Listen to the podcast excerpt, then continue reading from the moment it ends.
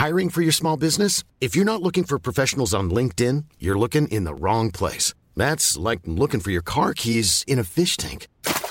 LinkedIn helps you hire professionals you can't find anywhere else, even those who aren't actively searching for a new job but might be open to the perfect role. In a given month, over 70% of LinkedIn users don't even visit other leading job sites. So start looking in the right place. With LinkedIn, you can hire professionals like a professional. Post your free job on linkedin.com slash people today.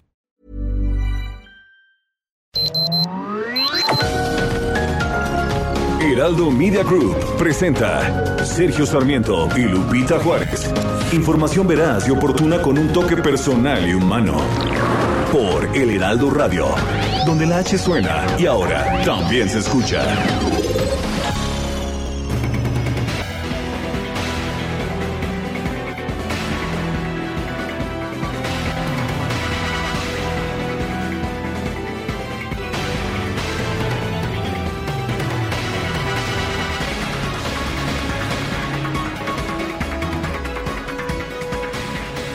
El Premio Nobel de la Paz 2021 se entregará el próximo mes de diciembre a dos periodistas, María Reza de Filipinas y Dmitry Muratov de Rusia, por su trabajo por la libertad de prensa y para denunciar los abusos de poder en sus respectivos países. El jurado reconoció su lucha valiente para defender los derechos humanos y la libertad de expresión en sus países, según lo expresó la presidenta del comité, Berit Rice Andersen. La señora Reza y el señor Muratov representan a todos los periodistas que defienden esos ideales en un mundo en que la democracia y la libertad de prensa se enfrentan a condiciones cada vez más adversas. Esto lo señaló también la presidenta de la institución. El periodismo libre, independiente y basado en hechos sirve para proteger contra el abuso de poder, la mentira y la propaganda de guerra. La edición de este año es la primera que se concede a un periodista desde que el alemán Karl von Ossietzky lo ganó en 1935 por su reportaje sobre un programa de rearme que Alemania mantuvo en secreto entre las dos guerras mundiales en violación del Tratado de Versalles. María Reza nació en Manila en 1963, es cofundadora de Rappler un medio filipino creado en 2012 que se ha distinguido por su denuncia de las graves violaciones de derechos humanos del régimen del presidente filipino Rodrigo Duterte en el marco de la llamada guerra contra las drogas. El comité noruego alabó como el medio fundado por esta periodista utiliza la libertad de expresión para exponer el abuso del poder. Muratov nació en Samara en 1961, es redactor en jefe y cofundador del periódico ruso Novaya Gazeta, considerado el último baluarte del periodismo independiente en Rusia. Se especializa en reportajes de investigación que han puesto de relieve la corrupción y los abusos de poder del gobierno de Vladimir Putin allá en Rusia. Muratov fundó en 1993 este medio del que el Comité de los Nobel ha destacado su reportaje sobre temas que rara vez son mencionados por otros medios en Rusia. Son las 7 de la mañana con 3 minutos, 7 con 3. Yo soy Sergio Sarmiento y quiero invitarlo a que se quede con nosotros a lo largo de las próximas 3 horas aquí.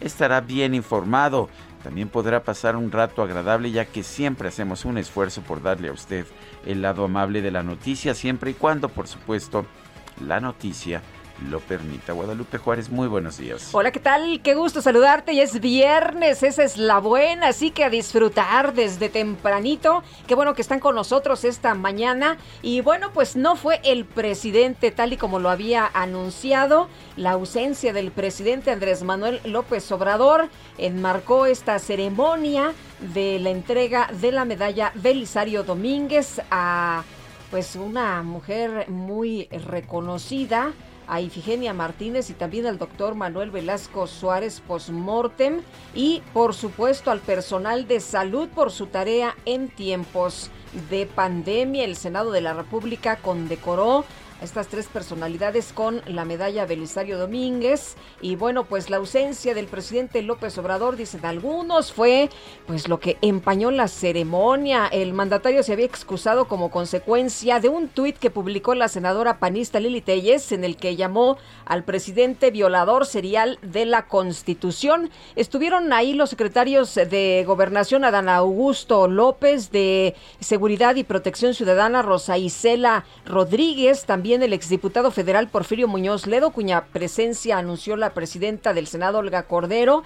Y bueno, pues eh, así estuvo la intervención en eh, esta entrega tan importante. La senadora Sacil de León llamó pacifista al presidente López Obrador cuando tomó la palabra y habló muy bien del presidente y bueno, pues eh, lo, lo, llamó pacifista. Em, dijo que eh, pues era una muy muy mala eh, señal la senadora Lili Telles para la democracia que el presidente no estuviera ahí. Y bueno el galardón al personal médico esto muy importante se va a entregar en una futura ceremonia aunque ya fue inscrito en el muro de honor. No quisieron que fuera Hugo López Gatel. Hubo por ahí una propuesta de los legisladores para que Hugo López Gatel no recibiera la medalla en nombre de toda la comunidad médica. Un tribunal federal ordenó, ordenó ayer celebrar una audiencia para definir si a partir de ahora Rosario Robles debe salir de la cárcel y llevar su proceso en prisión domiciliaria. El noveno Tribunal Colegiado Penal en la Ciudad de México instruyó al juez de control Ganter Alejandro Villar Ceballos citar a la nueva a la nueva diligencia a más tardar el próximo lunes para revisar la medida cautelar impuesta a la exfuncionaria desde el 13 de agosto de 2019. Recordemos que Rosario Robles no ha sido sentenciada y sin embargo desde 2019 está enfrentando un proceso por un delito considerado menor, esto es por omisión en, responsabilidades en servicio público, pero lo está eh, teniendo que enfrentar en la cárcel. La decisión de los magistrados del colegiado fue unánime al aprobar el proyecto de sentencia de Juan Carlos Ramírez Benítez, que concedió el amparo a la, exsecretaria de Estado eh, para que se considere la posibilidad de modificar la prisión preventiva. Son las 7 de la mañana con 7 minutos.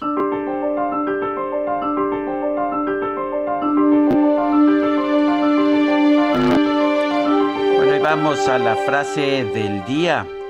La historia de la economía es un largo registro de políticas gubernamentales que fracasaron porque fueron diseñadas con un audaz desprecio de las leyes de la economía.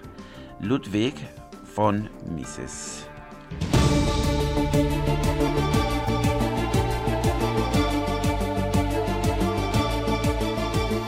Y las preguntas, ayer preguntábamos en este espacio, ¿debe el gobierno controlar a la industria eléctrica? Nos dijo que sí, 6.8%, que no, 91.6%. Quién sabe, 1.5%. Recibimos 9.598 votos. Y esta mañana ya coloqué en mi cuenta personal de Twitter, arroba Sergio Sarmiento, la siguiente pregunta. ¿Usted piensa que el gobierno federal debe cortar el dinero a los estados si no toman medidas de austeridad? Como dice el presidente, nos dice que sí 7.6%, que no 88.5%, no sabemos 3.9%. En 23 minutos hemos recibido 810, no 874 votos ya en la última actualización. Las destacadas del Heraldo de México. Itzel González, ¿qué tal? Muy buenos días. Muy buenos días, Lupita, Sergio, queridos destacalovers. Viernes 8 de octubre del 2021, por fin viernes, no viernes de quincena, que ese sí nos toca hasta la siguiente semana, pero por lo menos viernes, viernes de descanso, por supuesto, tenemos que seguir trabajando, aunque sea viernes, con muchísima información que se publica esta mañana en el Heraldo de México, así que comenzamos con las destacadas. En primera plana, honestidad. Andrés Manuel López Obrador exige austeridad a estados. pide manejar bien el dinero que reciben. País, reformas aprobadas, acompaña el PRI leyes clave de la 4T. En seis casos ha favorecido con votos a Morena.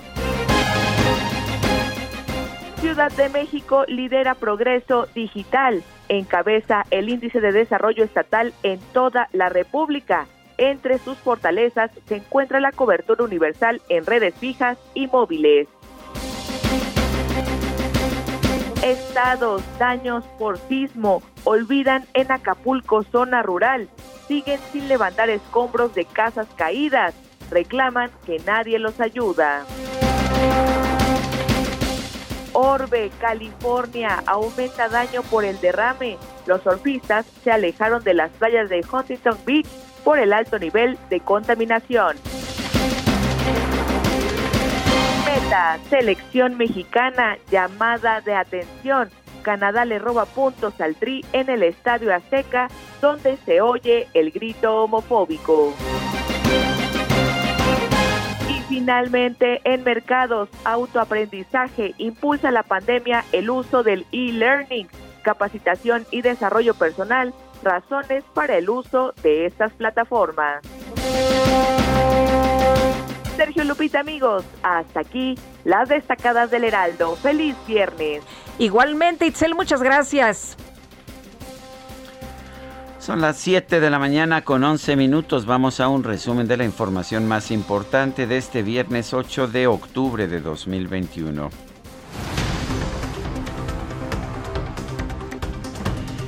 Bueno, pues el tema que más atención generó fue la ausencia del presidente Andrés Manuel López Obrador este jueves, cuando en el Senado se entregó la medalla Belisario Domínguez a la legisladora Ifigenia Martínez, al doctor Manuel Velasco Suárez, exgobernador de Tabasco, en su caso post-mortem, y al personal de salud de todo el país por su tarea para atender la pandemia. Compañeros todos, su presencia en esta sesión solemne del Senado reviste un gran valor para la nación. Es la confirmación de una sana relación republicana, una demostración del trabajo en armonía que debe reflejarse en todas las relaciones en los órganos de gobierno. En su ausencia, permítame enviar al señor presidente Andrés Manuel López Obrador un saludo, un saludo cordial y solidario en reciprocidad a su gentil mensaje. Bueno, y tras eh, el evento, el coordinador de Morena en el Senado, Ricardo Monreal, afirmó que podría ser necesario modificar la reforma eléctrica que promueve el presidente López Obrador para que se alcancen acuerdos que permitan su aprobación. Meterle la mano, pues. La iniciativa presidencial tiene que lograr consenso. Yo creo en el consenso y yo creo que podemos sacar adelante la reforma. A lo mejor no es idéntica a la que plantea el presidente, pero de eso se trata. Hacer algunas precisiones. De que los legisladores puedan meterle mano, si es necesario, mover nuestras posiciones originales. Bueno, y eh, este jueves se dio a conocer que la senadora del PRI, Beatriz Paredes, fue hospitalizada en la Ciudad de México tras sufrir un accidente automovilístico en la carretera México-Pachuca. A través de Twitter, el presidente López Obrador felicitó al primer ministro de Canadá, Justin Trudeau, por el comienzo de su tercer mandato luego de las elecciones legislativas del mes de septiembre. Previo al diálogo de alto nivel sobre seguridad entre México y Estados Unidos, funcionarios de la Unión Americana anunciaron que van a presentar una nueva estrategia para actualizar el marco de cooperación que se estableció en 2008 con la iniciativa Mérida. Y un reporte de la cadena de televisión CNN reveló que el gobierno de México lleva varios meses deteniendo la aprobación de visas para más de 20 agentes de la administración para el control de drogas de los Estados Unidos. En una carta enviada al canciller Marcelo Ebrard, los secretarios internacionales de las Academias Nacionales de Medicina, Ciencia e Ingeniería de los Estados Unidos pidieron que se respete el debido proceso y los derechos humanos en el caso de los científicos y exfuncionarios del CONACIT acusados de lavado de dinero y delincuencia organizada. Por cierto que los ex coordinadores del Foro Consultivo Científico y Tecnológico, Julia Tagüeña Parga y José de Jesús Franco López, acudieron a la Fiscalía General de la República para comparecer por la investigación en contra de exfuncionarios del CONACIT. Al salir de su comparecencia, José de Jesús Franco expresó confianza en que las órdenes de aprehensión solicitadas en contra de exfuncionarios del CONACIT volverán a ser rechazadas.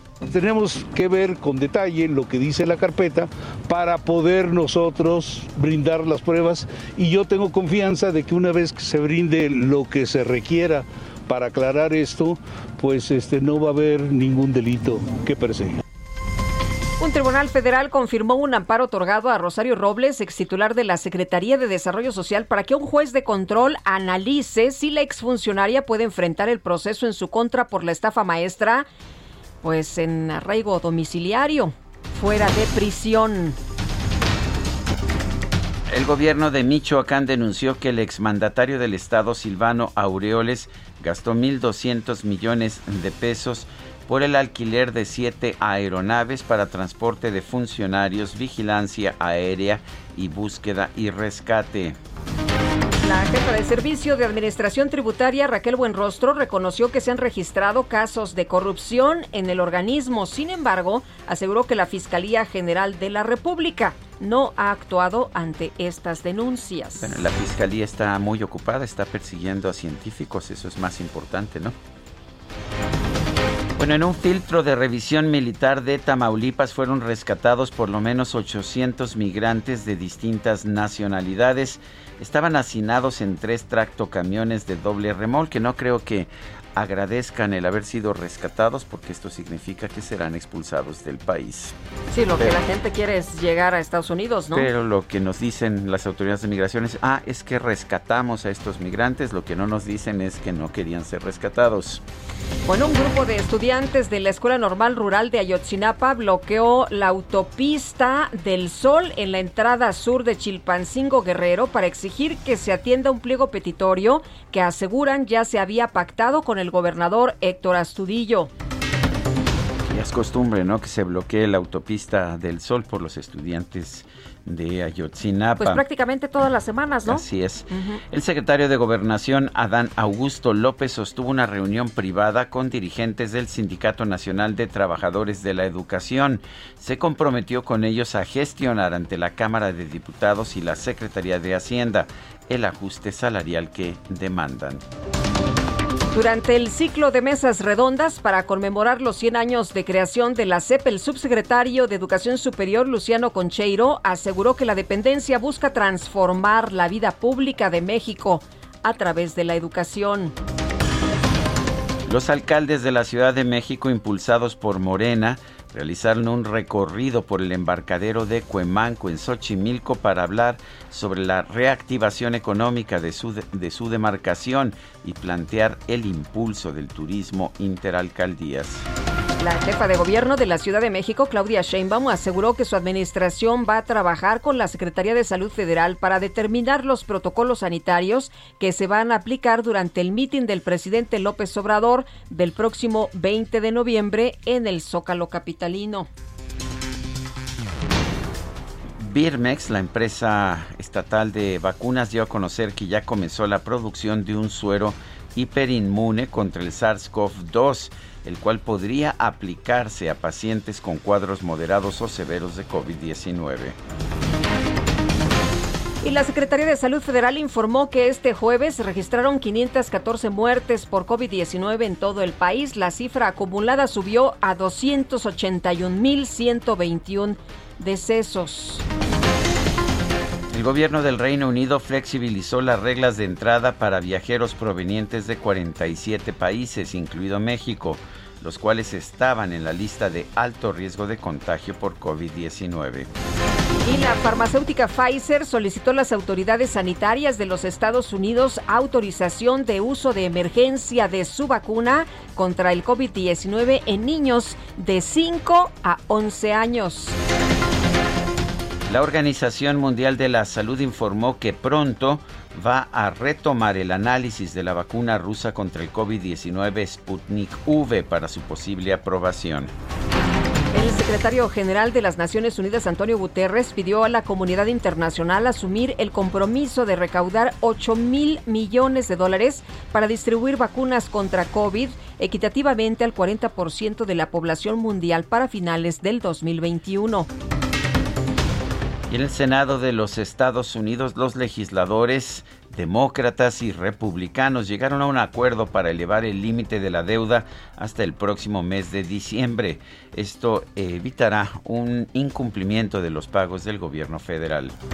Y los periodistas Dmitry Muratov de Rusia y María Reza de Filipinas son los ganadores del Premio Nobel de la Paz 2021 por su valiente labor en aras de la libertad de expresión. Y en información deportiva, la selección mexicana de fútbol empató a un gol con Canadá en el Estadio Azteca. El Tri se quedó con ocho puntos y cayó al segundo lugar del octagonal final de la CONCACAF. Y pues los Astros de Houston se impusieron 6-1 sobre Medias Blancas de Chicago, por lo que tomaron la delantera en la serie divisional de la Liga Americana.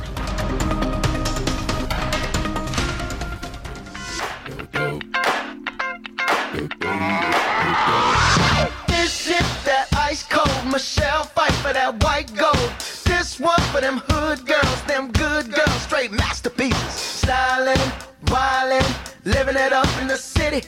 Got Chuck's on with Saint Laurent. Gotta kiss myself, I'm so pretty. I'm too hot. Call the police and the fireman. I'm too hot. Uptown Funk, claro que sí, Uptown Funk. Estamos escuchando a Bruno, Mar, a Bruno Mars acompañado por Mark Ronson. Es, cumple de Bruno Mars. ¿Ah, sí? Este chamaquito está cumpliendo 36 años. No había ni posibilidad, no hubo ni votación, ¿qué te digo? Había, había una, una manipulación electoral así Desde como... la semana pasada se impusieron. Sí, no había ni forma, no había ni forma. Era toda, era como la maquinaria del viejo PRI y la del nuevo Morena, todas juntas, todas para asegurar el resultado electoral.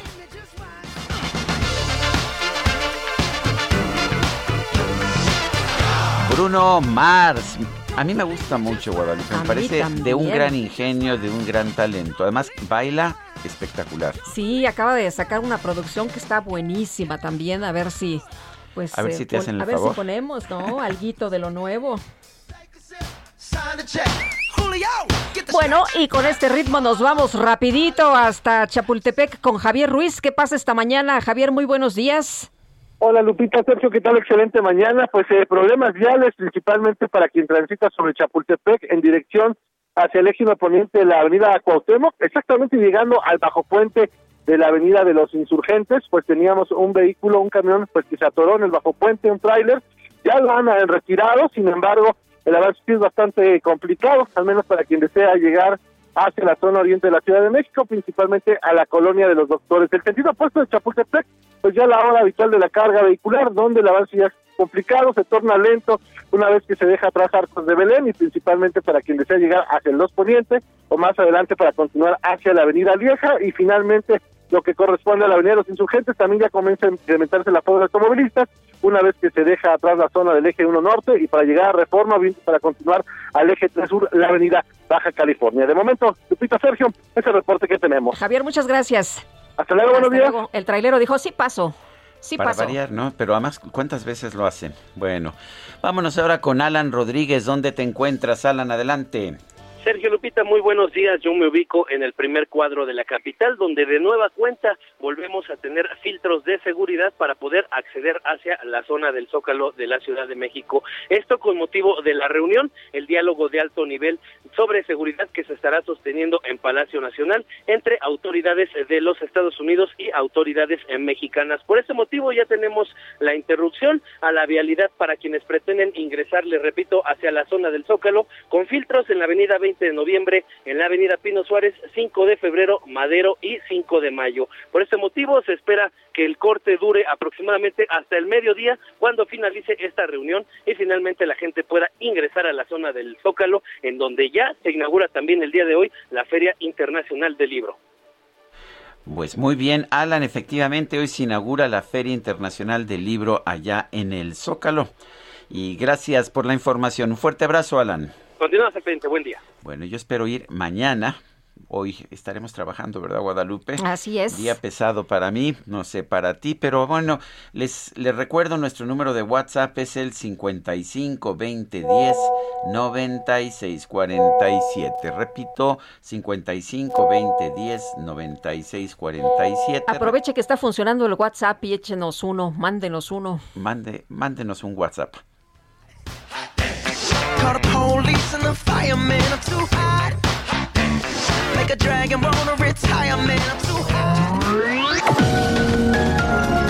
Sergio Sarmiento y Lupita Juárez quieren conocer tu opinión, tus comentarios o simplemente envía un saludo para ser más cálida esta mañana. Envía tus mensajes al WhatsApp 5520 109647.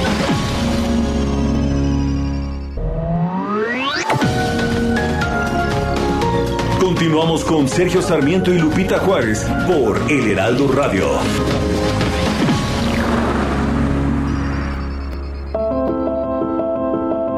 8 de octubre se conmemora el Día Internacional de la Dislexia. Esta fecha tiene como objetivo la visibilización de una dificultad en el aprendizaje que consiste en un trastorno específico de la lectura que afecta la oralidad, la capacidad para la comprensión lectora, el reconocimiento de palabras y la elaboración de tareas escritas.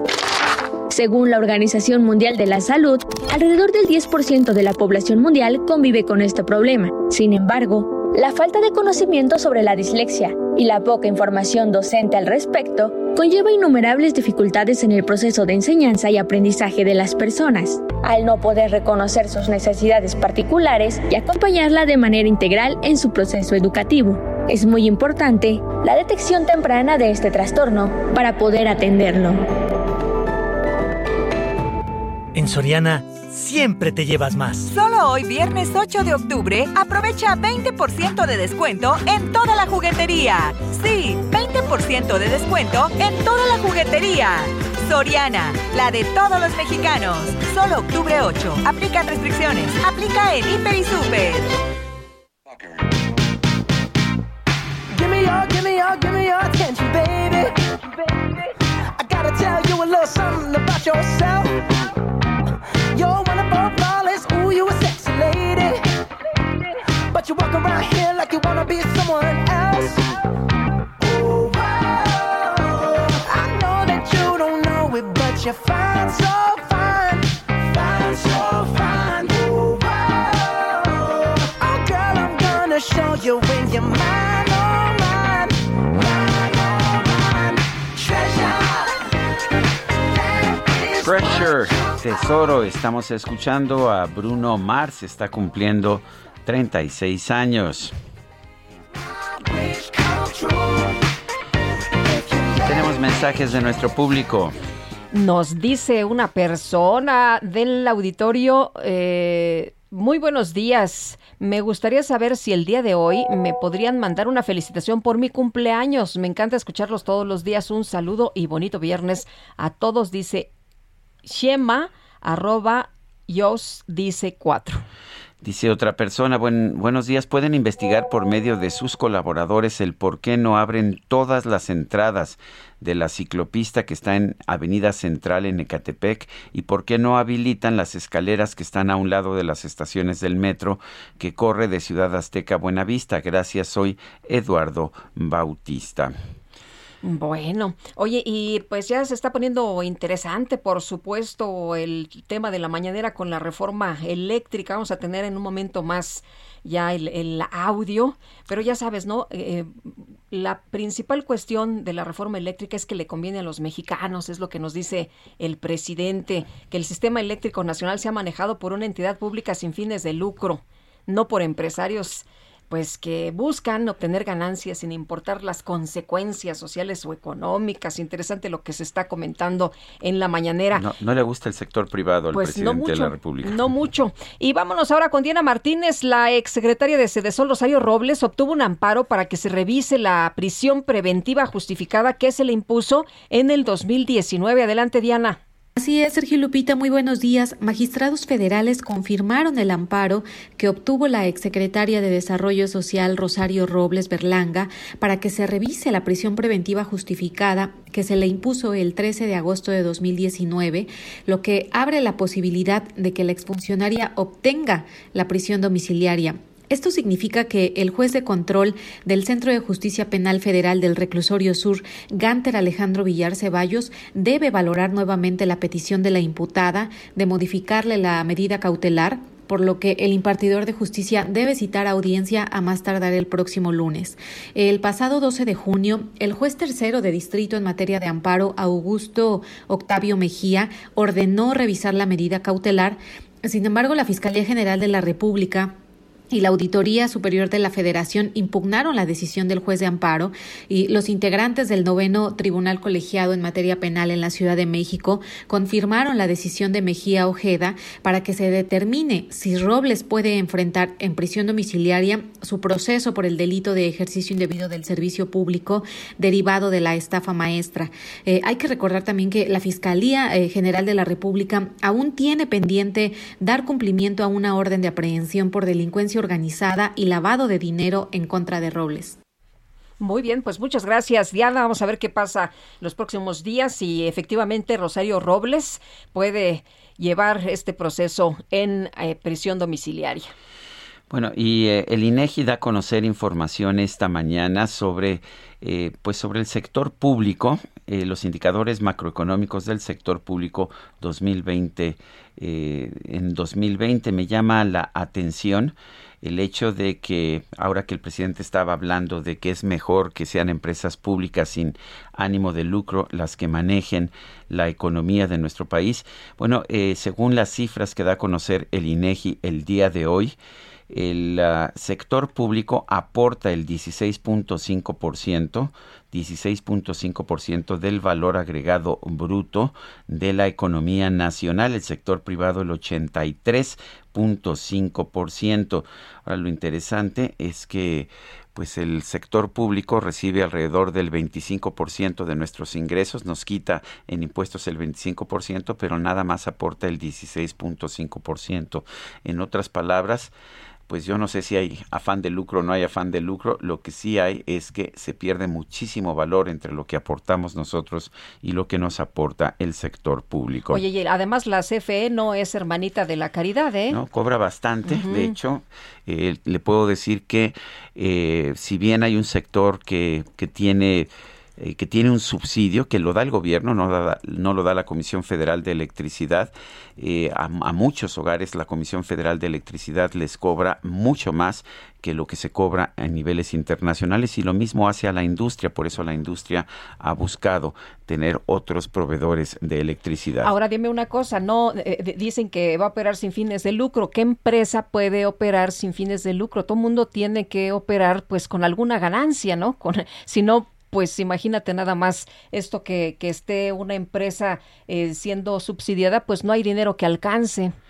Bueno, vamos con otros temas. El Pleno del Senado de la República entregó la medalla Belisario Domínguez a la senadora Ifigenia Martínez, también al doctor Manuel Velasco Suárez, abuelo del actual Manuel Velasco, exgobernador de Chiapas y senador en, en, el, en la actual legislatura, y en este caso, en el caso del Manuel, de Manuel Velasco, se lo entregó post-mortem. Misael Zavala nos tiene la información. Misael, adelante. Buenas, buenos días, Sergio. Buenos días, Lupita. Efectivamente, Sergio, como bien lo comentas, eh, sin la presencia del presidente Andrés Manuel López Obrador, quien fue el gran ausente, el Pleno del Senado entregó la medalla Belisario Domínguez a la senadora Ifigenia Martínez de Morena por su labor política, su lucha social y trabajar en favor de la nación. En una sesión histórica y solemne en la antigua casona de Jicotencatl, también se entregó una edición de la presea postmortem al doctor Manuel Velasco Suárez por su labor científica en la materia de bioética El galardón lo recibió su hijo Agustín Velasco. Al recibir la presea, eh, la senadora Ifigenia Martínez hizo un llamado a la unidad en torno a los objetivos nacionales y pidió respeto a la división de poderes sin amenazas ni presiones. Durante su mensaje en tribuna, que duró al menos unos 20 minutos, frente a representantes de los poderes ejecutivo, legislativo y judicial, la legisladora morenista sostuvo que es el tiempo para la unidad de la República en torno a los grandes objetivos nacionales que debemos compartir con respeto a la pluralidad. También usó la tribuna para retomar las expresiones de madurez institucional, exigir que eh, pues debe eh, de respetarse en el país el refrendo del respeto a la división de poderes, también debe mantenerse sin amenazas ni presiones. La primera mujer mexicana en estudiar una maestría en economía en la Universidad de Harvard, Estados Unidos, ahondó que a más de 30 años de la creación del Frente Democrático Nacional, hoy México cuenta con un gobierno democrático de izquierda transformadora. A su vez, al recibir la presea en nombre de su padre, Agustín Velasco, resaltó que es un reconocimiento a su legado, que sigue vivo, que es tangible y también eh, pues es tangible a través de instituciones y de la realidad que vive actualmente México. A esta ceremonia, eh, Sergio Lupita, en representación del presidente Andrés Manuel López Obrador, acudió el secretario de Gobernación, Adán Augusto López Hernández, mientras que por el Poder Judicial acudió el presidente de la Suprema Corte de Justicia de la Nación, Arturo Saldívar. Ambos eh, pues para no robar reflectores a este grande, a gran evento e histórico evento, pues salieron sin dar declaración alguna de la antigua casona de Jicotencatl. Hasta aquí mi reporte. Misael, muchas gracias. Gracias, buenos días. Buenos días. Y el Servicio de Administración Tributaria negó que busque generar miedo a los jóvenes o sancionarlos al hacer obligatoria su incorporación al Registro Federal de Contribuyentes a partir de los 18 años. Cuéntanos, Elia Castillo, muy buenos días. Muy buenos días, Sergio Lupita. Los saludo con gusto a ustedes y el auditorio.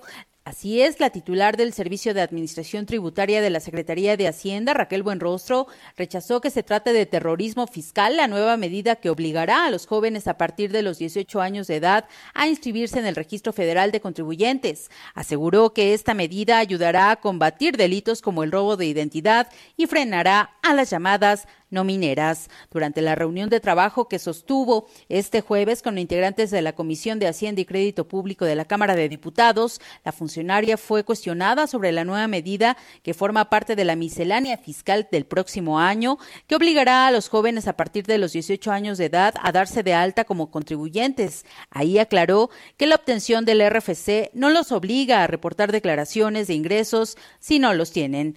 De cara a la aprobación de la Ley de Ingresos de la Federación 2022 que se tiene prevista para la sesión del próximo jueves, Buenrostro dijo que lo que se busca es fomentar una cultura fiscal, combatir a empresas factureras y fantasmas, así como el robo de identidad que alertó en México es muy frecuente. A manera de ejemplo, refirió que hay casos donde jóvenes de entre 18 y 19 años figuran como propietarios de grandes bienes y cuentas o incluso como trabajadores en hasta 300 empresas simultáneamente sin que tengan conocimiento de ello.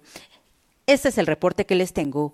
Elia, muchas gracias. Muy buen día. Igual para ti, muy buenos días. No es eh, para generar miedo a los chavos, no es para sancionarlos, es lo que nos dice pues eh, el Servicio de Administración Tributaria, nos dice Raquel Buenrostro. Bueno, y en, y en un tema pues paralelo, eh, los diputados los diputados cuestionaron a la jefa del Servicio de Administración Tributaria Raquel Buenrostro eh, por la venta de citas en el SAT. Hemos dicho, bueno, a mí me ha tocado, es casi imposible conseguir una cita en el SAT a menos que pues conozcas a alguien bien ubicado o a menos de que compres tu cita. Bueno, pues uh, lo que dice Raquel Buenrostro es que ella ha señalado y que han hecho denuncias por corrupción, pero que la Fiscalía General de la República no ha hecho nada. Después de escuchar los reclamos de los diputados en la Comisión de Hacienda, Buenrostro reconoció que se generó corrupción en el sistema de citas. Se vendieron, eh, se vendieron las citas, es correcto, es lo que dijo la propia Raquel Buenrostro. O sea, ella misma lo está aceptando. Atribuyó a granjas de, de bots y a exfuncionarios con despachos eh, el hecho de que se hayan lanzado a cazar las citas en el sistema y después las hayan vendido.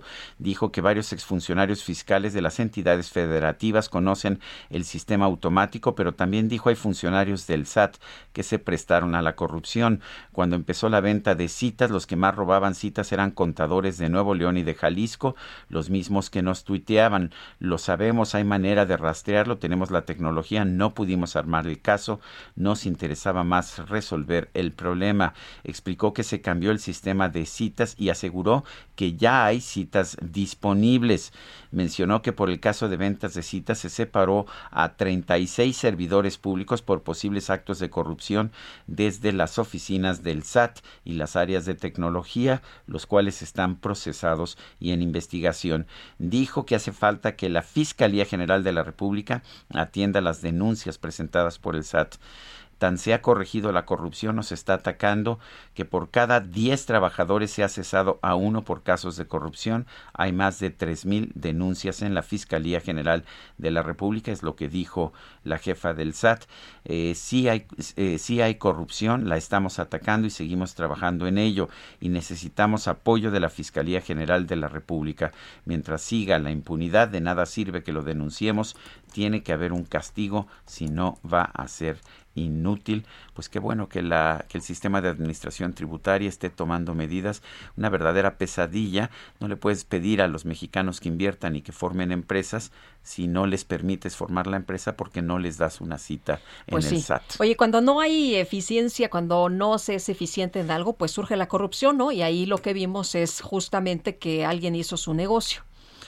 Son las 7 de la mañana con 45 minutos. En Soriana darle más a tu familia es muy fácil. Aprovecha que el papel higiénico Pétalo Ultra Jumbo con 16 rollos está a 55 pesos. O lleva dos desodorantes en aerosol All Spice y Gillette por solo 70 pesos. Soriana, la de todos los mexicanos. A octubre 11, aplica restricciones. Aplica en Hiper y Super. Bueno, continuamos con la información esta mañana y pues vamos a temas del Sindicato Nacional de Trabajadores de la Educación. Pues eh, resulta que ofrecen al sindicato eh, un ajuste salarial, es lo que, lo que se está planteando. Y el secretario de Gobernación, Adán Augusto López, ofreció al CENTE garantizar un incremento salarial acorde con la inflación durante una reunión sostenida con el secretario general de este gremio, Alfonso Cepeda, y otros dirigentes magisteriales. El funcionario dijo que en el proyecto de presupuesto para el próximo año se tiene contemplado un ajuste salarial 3.4 o 3.5%, pero pues que se puede se puede variar y si el índice inflacionario eh, resulta eh, este año de 5 o 6%, el compromiso del presidente es que el ajuste salarial no pueda ser menos a esto y ya se vería pues cómo cómo se, se concreta parte de lo que se ha mencionado. Un asunto bien complicado esto de los eh, profesores. Se está negociando este incremento, pero mientras esto ocurre en diferentes estados de la República Mexicana, hay maestros que no han recibido sus pagos por la crisis que enfrentan los distintos gobiernos. Bueno, mientras en, en allá el premio, en el premio Nobel, en el comité eh, Nobel se ha escogido, se ha escogido a, a, un, a dos periodistas eh, como ganadores del premio Nobel de la Paz, eh, porque es muy importante, porque es muy importante tener libertad de expresión y un periodismo independiente. Pues aquí, aquí en México las cosas son distintas. Aquí los periodistas viven en la incertidumbre, a veces por la delincuencia común y corriente, a veces por otras razones. Fíjate, Guadalupe, fíjese, amigo de, del público que nos escucha, un joven periodista, Daniel Hernández Moncada, fue asesinado este 4 de octubre durante un asalto en el transporte público. Daniel, eh, Daniel Moncada, ¿no es Daniel Hernández Moncada? Daniel Moncada. Daniel Moncada. Fue asesinado este 4 de octubre durante un asalto en el transporte público de Catepec, en el Estado de México. Pedro Moncada es tío de Daniel, lo tenemos en la línea telefónica. Don Pedro, gracias por tomar nuestra llamada. Cuéntenos qué pasó con Daniel. ¿Qué tal? Buenos días, muchas gracias. Eh, sí, Sí, cuéntenos del caso de Daniel. ¿Cómo fue que perdió la vida? Claro, eh, mire, él venía regresando de su trabajo cubriendo un reporte en un pozo de agua que estaba eh, inaugurando este Fernando Vilchis en Ecatepec. Él trabajaba para el municipio de Ecatepec en la Dirección de Comunicación Social. Eh, regresaba de su trabajo hacia su casa a las ocho y media de la noche, a la altura de la Avenida Central. En la Avenida Central, a la altura de Ciudad Azteca, se subieron dos delincuentes y justamente cuando él baja en el metro de Ecatepec, que es donde siempre baja, al momento en que él empieza a bajar, ellos empiezan a saltar y le dispararon por la espalda porque pensaron que iba a hacer algo.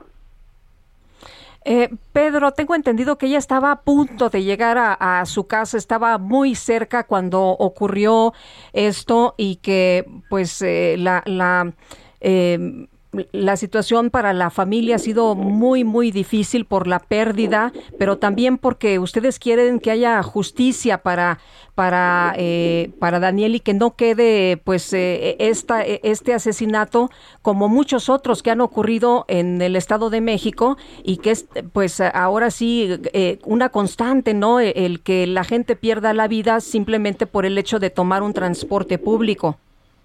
Sí, de hecho es un miedo, es un miedo en Ecatepec tomar un transporte público. Eh, irónicamente el mexicano a veces ve las desgracias así, las toma, eh, a veces para aliviar el dolor uno se ríe y decimos que todo el transporte público en Ecatepec son eh, carrozas fúnebres.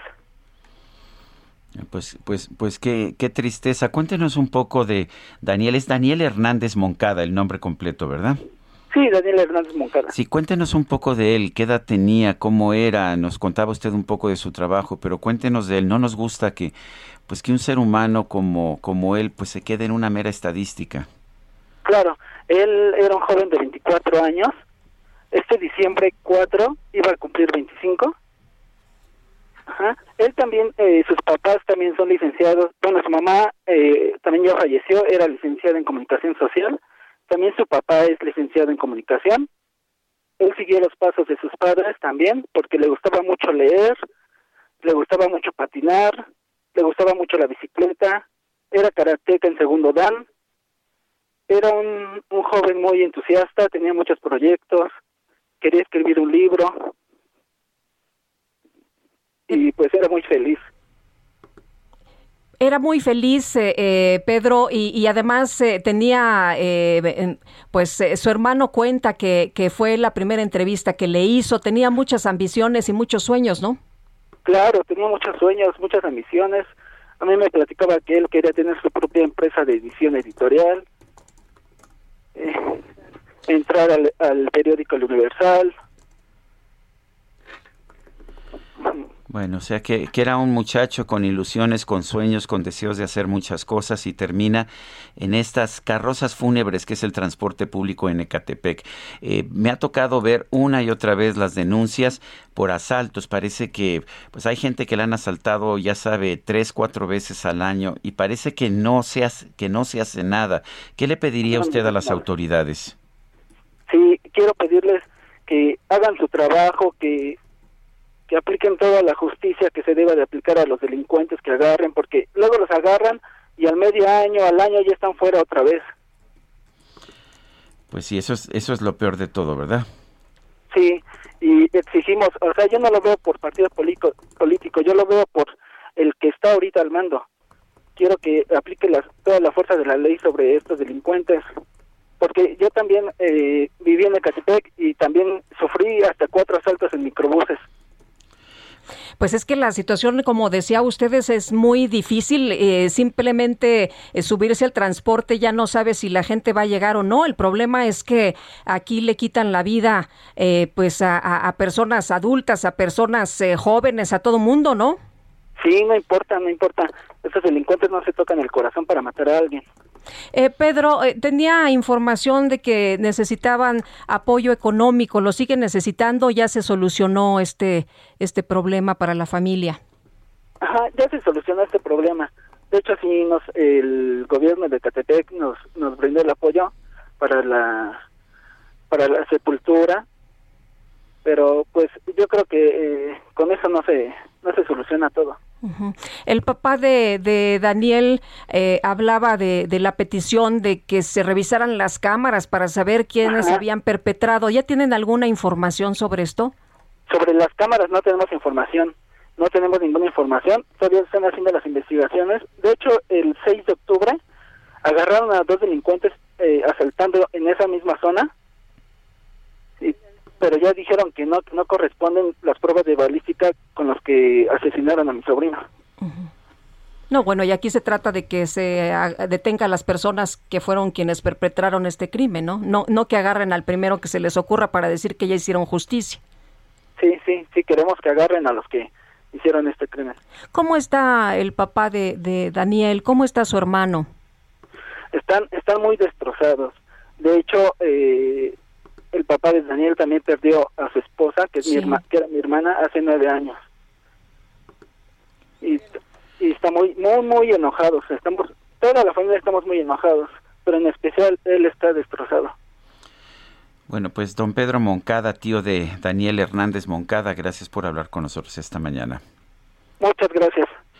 Bueno, son las 7 de la mañana con 54 minutos. Vamos a una pausa. Guadalupe Juárez y Sergio Sarmiento estamos en el Heraldo Radio. Regresamos.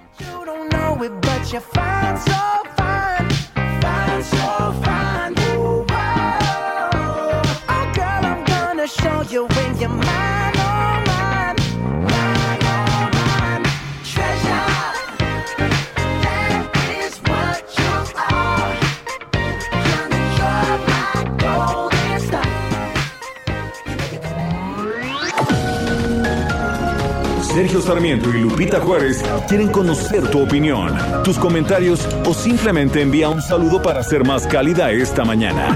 Envía tus mensajes al WhatsApp 5520 109647.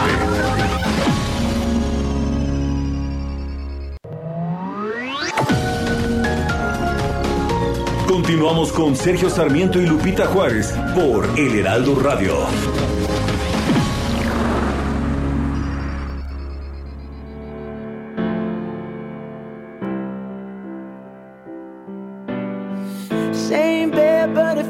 Just a little bit bigger now. Our song on the radio, but it don't sound the same. When our friends talk about you, all it does is just tear me down. Cause my heart breaks a little when I hear your name. It all just sounds like ooh. When I Was Your Man, cuando era tu hombre, estamos escuchando a Bruno Mars, este cantante, debe decir gran cantante, eh, gran intérprete, chaparrito, 1.65, en Estados Unidos es considerado chaparrito, pero cómo se mueven las pistas de baile me parece extraordinario. 36 años está cumpliendo eh, Bruno Mars, quien nació en Honolulu, allá en Hawái, en los Estados Unidos. with another man. Y nos están pidiendo Leave the Door Open y Skate, que son de la nueva producción. Ah, tú quieres escuchar las nuevas, no las clásicas. Sí, no, y más que Carla ya tenía su lista, o sea Se que... me este, hace que sí. Bueno, oye, una observación, una persona del público, y siempre me gusta que la gente del público esté al pendiente de lo que decimos, dice Israel Urquieta, Sergio, el doctor Manuel Velasco Suárez fue gobernador de Chiapas, no de Tabasco. No me di cuenta que había dicho Tabasco, por supuesto que fue gobernador de Chiapas, un médico muy respetado, muy reconocido, pionero de la neurología y la neurocirugía en nuestro país. Fue el fundador del Instituto Nacional de Neurología y Neurocirugía y efectivamente fue también este gobernador de su propio estado, del estado de Chiapas. Él nació en San Cristóbal de las Casas, eh, suegro de Manuel, eh, de Manuel Camacho Solís y abuelo de, de Manuel Velasco Coello, quien actualmente es senador de la República. Bueno, y nos dice eh, Luisa, hermoso fin de semana, vaya desprecio que le aplicó López a la maestra Ifigenia, gran personaje de la democracia e incondicional a él. Por otro lado, qué tragedia una sociedad que no es capaz de entender el daño que hace con un solo grito. ¿Qué podemos esperar? Merecemos lo que tenemos. Dice Edmundo Monterrosas desde Querétaro, feliz y bendecido viernes, ya se siente un rico frío invernal, ¿cierto, verdad? Hoy, hoy sentí frío invernal específicamente. Dice, quiero opinar de la pregunta, de lo que está haciendo el inquilino de Palacio es orillar a que los estados que más producen justifiquen su salida del pacto fiscal y por supuesto que derivará en mayor división y un nuevo caos. Les mando un fuerte abrazo. El pacto fiscal que tenemos o la forma en que cobramos impuestos en México es distinta de otros países federales. Por ejemplo, en Estados Unidos hay un impuesto sobre la renta global, pero los estados recaudan su propio dinero con sus impuestos eh, comerciales, sus impuestos a las ventas, el equivalente al IVA. Nosotros no, aquí el gobierno federal recauda todo y después tiene obligación de repartir, dinero a los estados. El que llegue el presidente y dice y diga, si no gastas el dinero como yo digo que lo tienes que gastar, no te voy a dar dinero, pues sería inconstitucional porque eh, la recaudación que tiene el gobierno federal no es porque sea, eh, no la reparte porque sea muy generoso, sino porque eso es parte del acuerdo que hay para que no recaude cada quien por su lado, sino que recaude el gobierno federal, pero en representación de los estados. Estrictamente hablando, sería inconstitucional y ciertamente muy injusto que el gobierno federal no les entregara a los gobiernos de los estados el dinero que está recaudando en su representación. Pues ahí está la, la propuesta del gobernador de Jalisco, ¿no? Pues sí, de salirse, porque, a ver, estados como Jalisco, como Nuevo León, aportan más de lo que reciben y pues lógicamente dicen pues ¿Por qué me voy a apretar el cinturón? Sí, claro, cuando cuando finalmente estamos repartiendo dinero o están están dándonos dinero que es nuestro. Bueno, eh, vamos con otros temas, vamos con el clima cuando son las 8 de la mañana con 4 minutos. El pronóstico del tiempo. Sergio Sarmiento y Lupita Juárez. Berenice Peláez, meteoróloga del Servicio Meteorológico Nacional de la Conagua, ¿qué nos espera este fin de semana en materia de clima? Buenos días. ¿Qué tal? Buenos días, Lupita y Sergio. Los saludo con gusto y les informo que este día los sistemas que estarán influyendo en el país son la onda tropical número 35, que se va a desplazar sobre Veracruz, Puebla y Oaxaca, y se espera que interactúe con el frente número 2 localizado en el Golfo de México.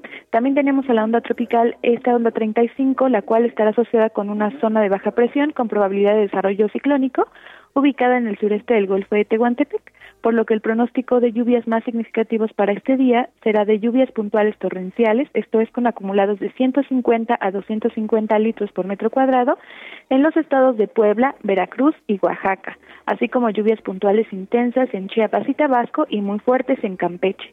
Además, se presentará viento de componente norte con rachas de 60 a 70 kilómetros por hora en el Istmo y Golfo de Tehuantepec y con rachas de, de 50 a 60 kilómetros por hora y la posible formación de trombas marinas en la costa centro y sur de Veracruz. Les comento también que un nuevo sistema frontal se va a aproximar al noroeste del país, produciendo un aumento de la nubosidad al norte de Baja California y en Sonora. Finalmente, Sergio Lupita, para el Valle de México esperamos para este día cielo parcialmente nublado durante la mañana e incremento de la nubosidad hacia la tarde, con baja probabilidad de lluvias aisladas en la Ciudad de México y lluvias con intervalos de chubascos en el Estado de México. Respecto a la temperatura en la Ciudad de México, se pronostica una máxima de 23 a 25 grados Celsius. Hasta aquí el reporte del tiempo. Lupita Sergio, regreso con ustedes. Gracias, buenos días. Buenos días. Hasta luego, Berenice. Esta mañana el presidente López Obrador señaló que los acuerdos con los Estados Unidos son un diálogo respetuoso. Agregó que su gobierno es libre de invitar a cualquier nación o dirigente a visitar el país. Vamos a escuchar. Entonces, es un diálogo eh, respetuoso, siempre ha sido así. Eh, los integrantes del gobierno de Estados Unidos nos han eh, respetado, lo hizo el presidente Trump desde luego el presidente Biden, todos los servidores públicos, no hay problemas. Y nosotros pues somos libres y podemos invitar a cualquier gobierno a que nos visite, como nos invitan a nosotros a ir a otros países y no hay ningún reclamo. Bueno, pues además el presidente adelantó que en la reunión que sostendrá con que se sostendrá con el país del norte se va a tratar el tema de la migración en la que participará Francisco Garduño, titular del INAMI, el Instituto Nacional de Migración de nuestro país. Un grupo de priistas exigieron al presidente del partido, a Alejandro Moreno, a que no traicione a México y que vote en contra de la reforma eléctrica. Híjole, la tiene un poco complicada, ¿no? Porque por una parte el presidente les dice que no traicionen a México y por otra parte los priistas también le dicen que no traicionen a México. Pero bueno, Elia Castillo, cuéntanos qué tal. Muy buenos días, Sergio Lupita. Los saludo con gusto a ustedes y al auditorio. Así es, un grupo de priistas integrantes del movimiento PRI Legítimo exigieron a la dirigencia nacional del partido que encabeza Alejandro Moreno, así como al resto de los 70 diputados federales que conforman la bancada en la Cámara de Diputados, que fijen un posicionamiento inmediato en contra de la reforma eléctrica presentada por el presidente Andrés Manuel López Obrador y no traicionen a México y a la alianza Va por México.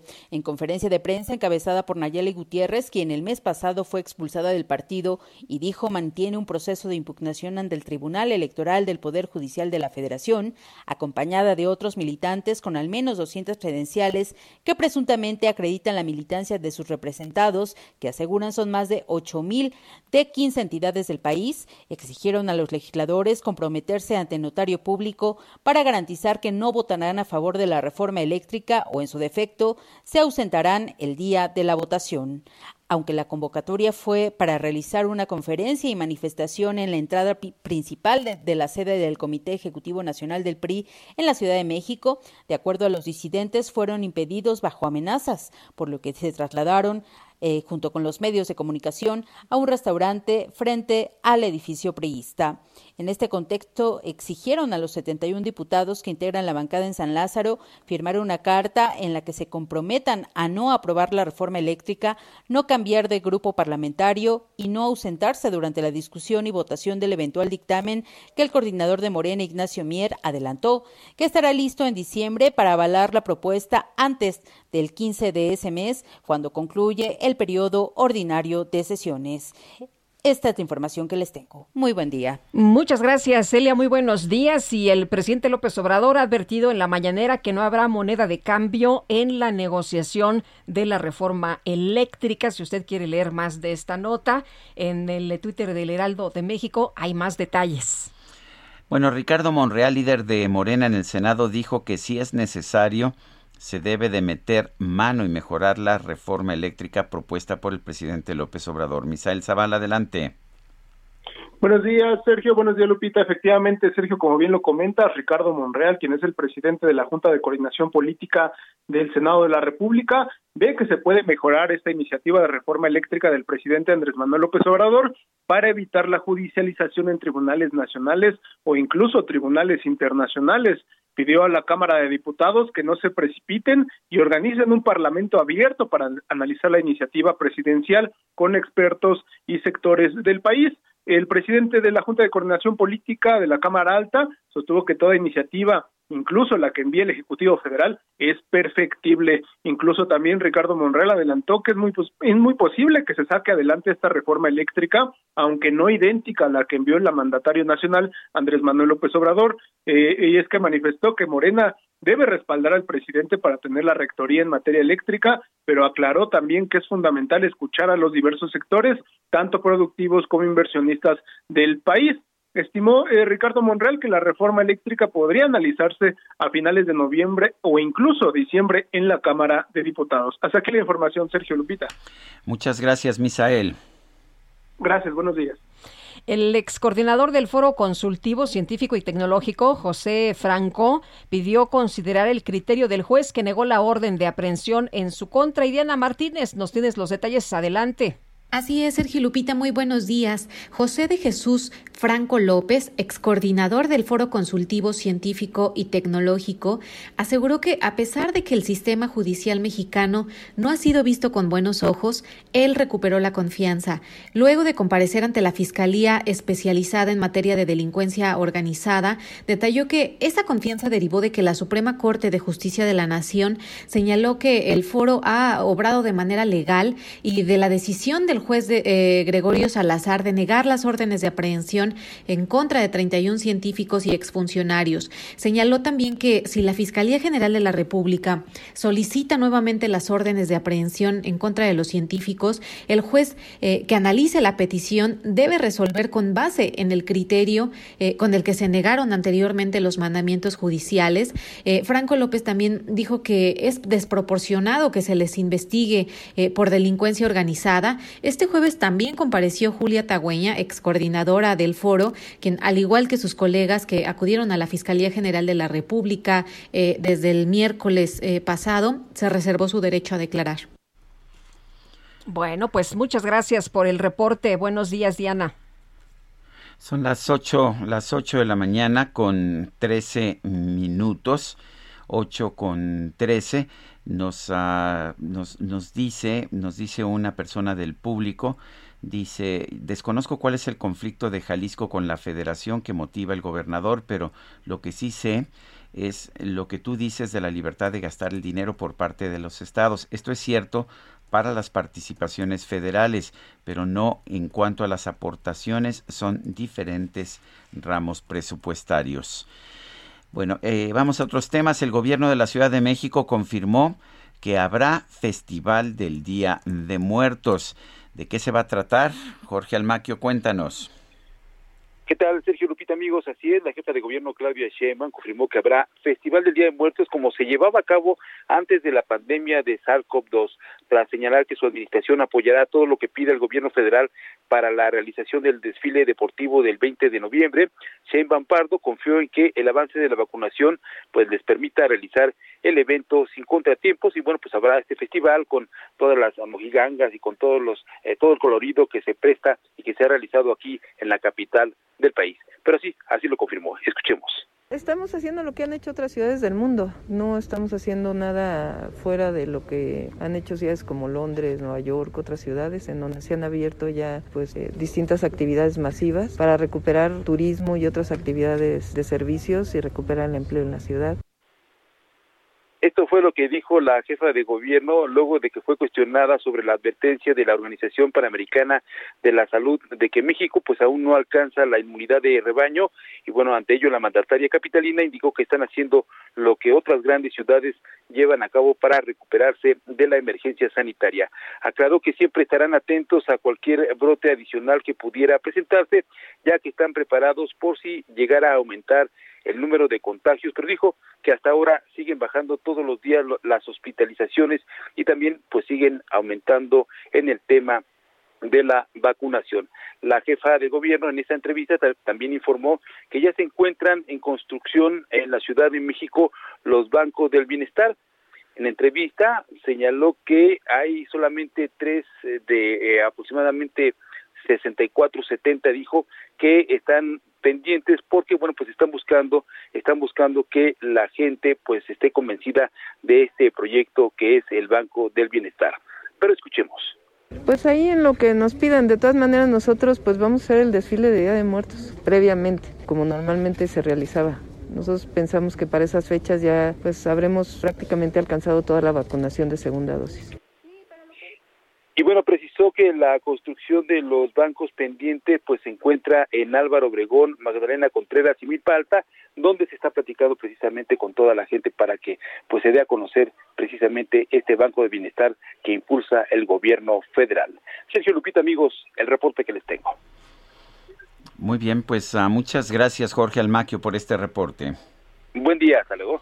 Buenos días. Sí, el gobierno de la Ciudad de México presentó el programa de la feria eh, la Feria Internacional del Libro del Zócalo que se va a realizar de manera presencial, por cierto, y que es a partir de hoy. Paloma Saiz Tejero, directora de la Feria Internacional del Libro del Zócalo, gracias por tomar nuestra llamada. Muy buenos días. Hoy es la inauguración, ¿verdad? Hoy empieza esta feria. ¿Qué tal? ¿Cómo están? Sí, claro, eh, hoy empieza eh, la Feria del Libro Estaremos en el Zócalo desde el día de hoy hasta el domingo 17, desde las 10 de la mañana hasta las 9 de la noche y vamos a tener muchísimas actividades eh, con, pues con la debida precaución de, de, sanitaria de no contagiarnos pero que yo creo que va a ser eh, en estos momentos el, el, el arranque para que empecemos a volver a nuestra vida que teníamos antes. Bueno, en primer lugar, ¿cuántos cuántos exhibidores, cuántas exhibiciones va a haber y qué eh, quiénes son los eh, las editoriales o los editores independientes que van a estar? Mira, eh, vamos, tenemos 200, eh, 230 actividades este, durante todos estos 10 días. Vamos a tener más de 250 invitados, tanto nacionales como extranjeros, como del interior de, de la República y vamos a, y bueno, las editoriales van a estar todas representadas y independientes tenemos muchísimas, no te puedo decir cuántas porque porque son muchísimas, porque nos parece que es muy importante no solamente presentar a pues a las a los autores y y a la gente ya con un reconocimiento, sino también a estos que están empezando a escribir y que y que solamente realmente las pequeñas editoriales se pueden eh, empezar a, publicar. Entonces nos parece muy importante que ellos también estén representados en, la feria. Paloma, si me pego contigo hoy, ¿qué actividades podremos disfrutar? Vamos, eh, vamos a ver la inauguración y luego qué más. ¿Por dónde harías el recorrido? ¿Por dónde vas a empezar? Mira, eh, yo creo que, que tienes de todo. Tienes desde los libros de, de novedad, ¿sí? Que bueno, las grandes editoriales se están lanzando con todo, pero también tienes muchos otros eh, eh, lugares donde puedes ir a encontrar no solamente las novedades, sino también las ofertas, que yo creo que eso es fundamental y que en la, la Plaza del Zócalo esa es su característica, esta feria, esta feria con los precios pues más accesibles a, todo el público. Pero pues además vamos a, empezar todos los días con música, Hoy, por ejemplo, tenemos un, un concierto con, con una banda de, jazz, llama eh, eh, Jazz Brass, y después vamos a tener, por ejemplo, una presentación del libro eh, Las claves feministas de Marcela Lagarde. Vamos a tener a, a, Bruno Arpaya, escritor italiano. Vamos a tener una charla donde participan Oscar Martínez del Salvador y Jacobo García de España sobre Nicaragua hoy. Vamos a tener un mano a mano entre Jesús Ochoa, ese gran actor, y Sabina Berman, esa gran eh, eh, dramaturga, ¿sí? Y después vamos a hacer la inauguración y el homenaje al mismo tiempo a Antonio Elguera, porque nos parece que, que en esta feria vamos a hacer eh, varios homenajes y que Antonio, pues bueno, verdaderamente era alguien muy cercano a todos nosotros y eh, no solamente le, se va a hablar de él, en el cual estarán tanto el Fisgón como Rapé, como Leo Flores, como, como Cintia Bolio, como Alma Muñoz, su compañera de muchos años, sino que además hicimos un librito especial que se va a regalar con las caricaturas, algunas caricaturas de, de Antonio Higuera. Bueno, entonces, ¿es, ¿de qué hora a qué hora está abierta la feria? Hoy abre normal eh, y se mantiene así. es. O sea, que, ¿desde qué hora podemos Desde ir? Desde las 10 de la mañana. Muy bien. ¿Y Desde la inauguración? las 10 de la mañana hasta las 9 de la noche, ¿sí? Eh, abriendo siempre con música y vamos a tener no solamente presentaciones de libros como habrán visto eso, sino también vamos a tener muchos debates, tanto de historia como de política, como de temas de actualidad, como pues eh, lo que significa la, la, la, salud pública en estos momentos de pandemia.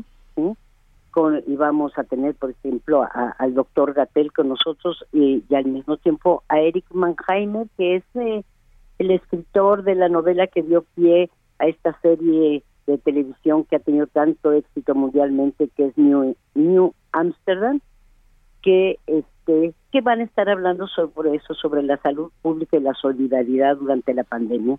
Pero también va a haber, por ejemplo, muchos debates de historia, se va a debatir la figura de, del cura Hidalgo, ¿sí? vamos a hablar sobre la conquista y Tenochtitlán, eh, vamos, vamos a tener al, al expresidente de Ecuador, eh, a Correa, contándonos qué es lo que está pasando un poco en Ecuador, eh, vamos a tener una charla que se llama La Vox del Fascismo, poco contando lo que está pasando alrededor de, estos. En fin, vamos a tener muchísimo y por supuesto vamos a tener a los grandes escritores y, escritoras este, tanto de México como, como del extranjero. Muy bien, pues Paloma, muchas gracias por platicar con nosotros esta mañana, por invitarnos a la Feria Internacional del Libro del Zócalo. Así es, y quiero decirles nada más para que el público lo sepa, que vamos a estar regalando nueve mil ejemplares de cuatro libros, ¿sí? De uno de Hagenbeck, otro de Jacinto Barrea Basols, eh, el de el de Elguera y también el de Enrique González Rojo. Muy bien. Que, no se lo pierdan. Se va a poner re bueno, ¿verdad? Así es. Bueno, gracias Paloma, buenos días. Al contrario, muchísimas gracias a ustedes y ahí los esperamos en el Zócalo. Hasta luego, muy buenos días.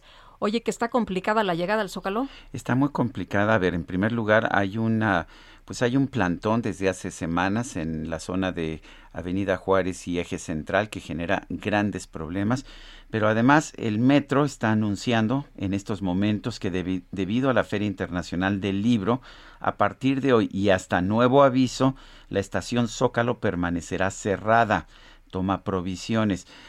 me parece absurdo, el metro es la forma más fácil de llegar al Zócalo, va a haber gente que quiera ir a ver estos libros, cerrar la, cerrar la estación del Zócalo es como decir no vengan, no vengan a leer, no vengan a comprar libros, me parece que es el peor de los mensajes que podría haber. Son las 8 con 24 minutos. ¿Por qué no nos manda un WhatsApp al 55 2010 96 47? Repito, 55 2010 96 47. Regresamos.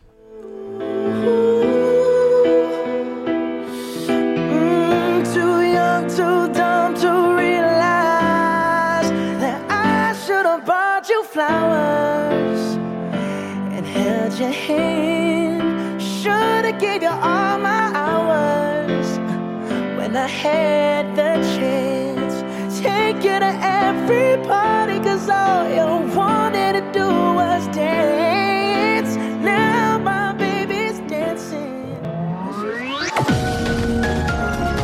Sergio Sarmiento y Lupita Juárez quieren conocer tu opinión, tus comentarios o simplemente envía un saludo para ser más cálida esta mañana.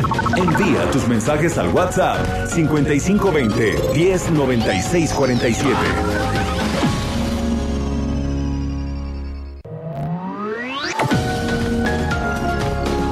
Continuamos con Sergio Sarmiento y Lupita Juárez por El Heraldo Radio.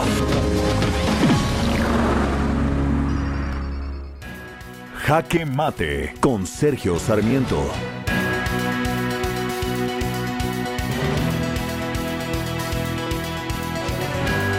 Pues no, en esta ocasión no estoy de acuerdo con el presidente cuando dice esta mañana que es mejor tener empresas de electricidad o de petróleo que sean empresas del Estado, que no tengan fines de lucro, que no sean como las empresas privadas que pretenden lucrar. lucrar. la verdad es que yo considero que debe ser exactamente lo contrario. Eh, por supuesto que las empresas privadas buscan una utilidad y esto me parece que es una de sus virtudes, es una de sus grandes ventajas. Las empresas privadas son impulsadas a la eficiencia, por la competencia con sus rivales y por el deseo de obtener utilidades. Las empresas públicas, particularmente cuando son monopolios, como la CFE o como Pemex, se vuelven ineficientes y obsoletas muy rápidamente. No tienen incentivos para invertir ni para esforzarse para ser mejores. Los países del mundo que tienen más prosperidad y menos corrupción son los que tienen también un mayor porcentaje de la economía en manos privadas y que tienen un menor número de monopolios públicos. El gobierno debe regular y gobernar y no tratar de convertirse en empresario. a final de cuentas, los, los políticos y los burócratas son pésimos empresarios. Yo soy Sergio Sarmiento y lo invito a reflexionar.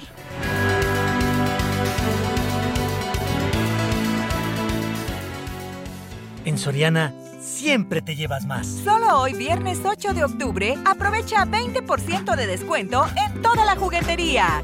Sí, 20% de descuento en toda la juguetería. Soriana, la de todos los mexicanos. Solo octubre 8. Aplican restricciones. Aplica en Hiper y Super.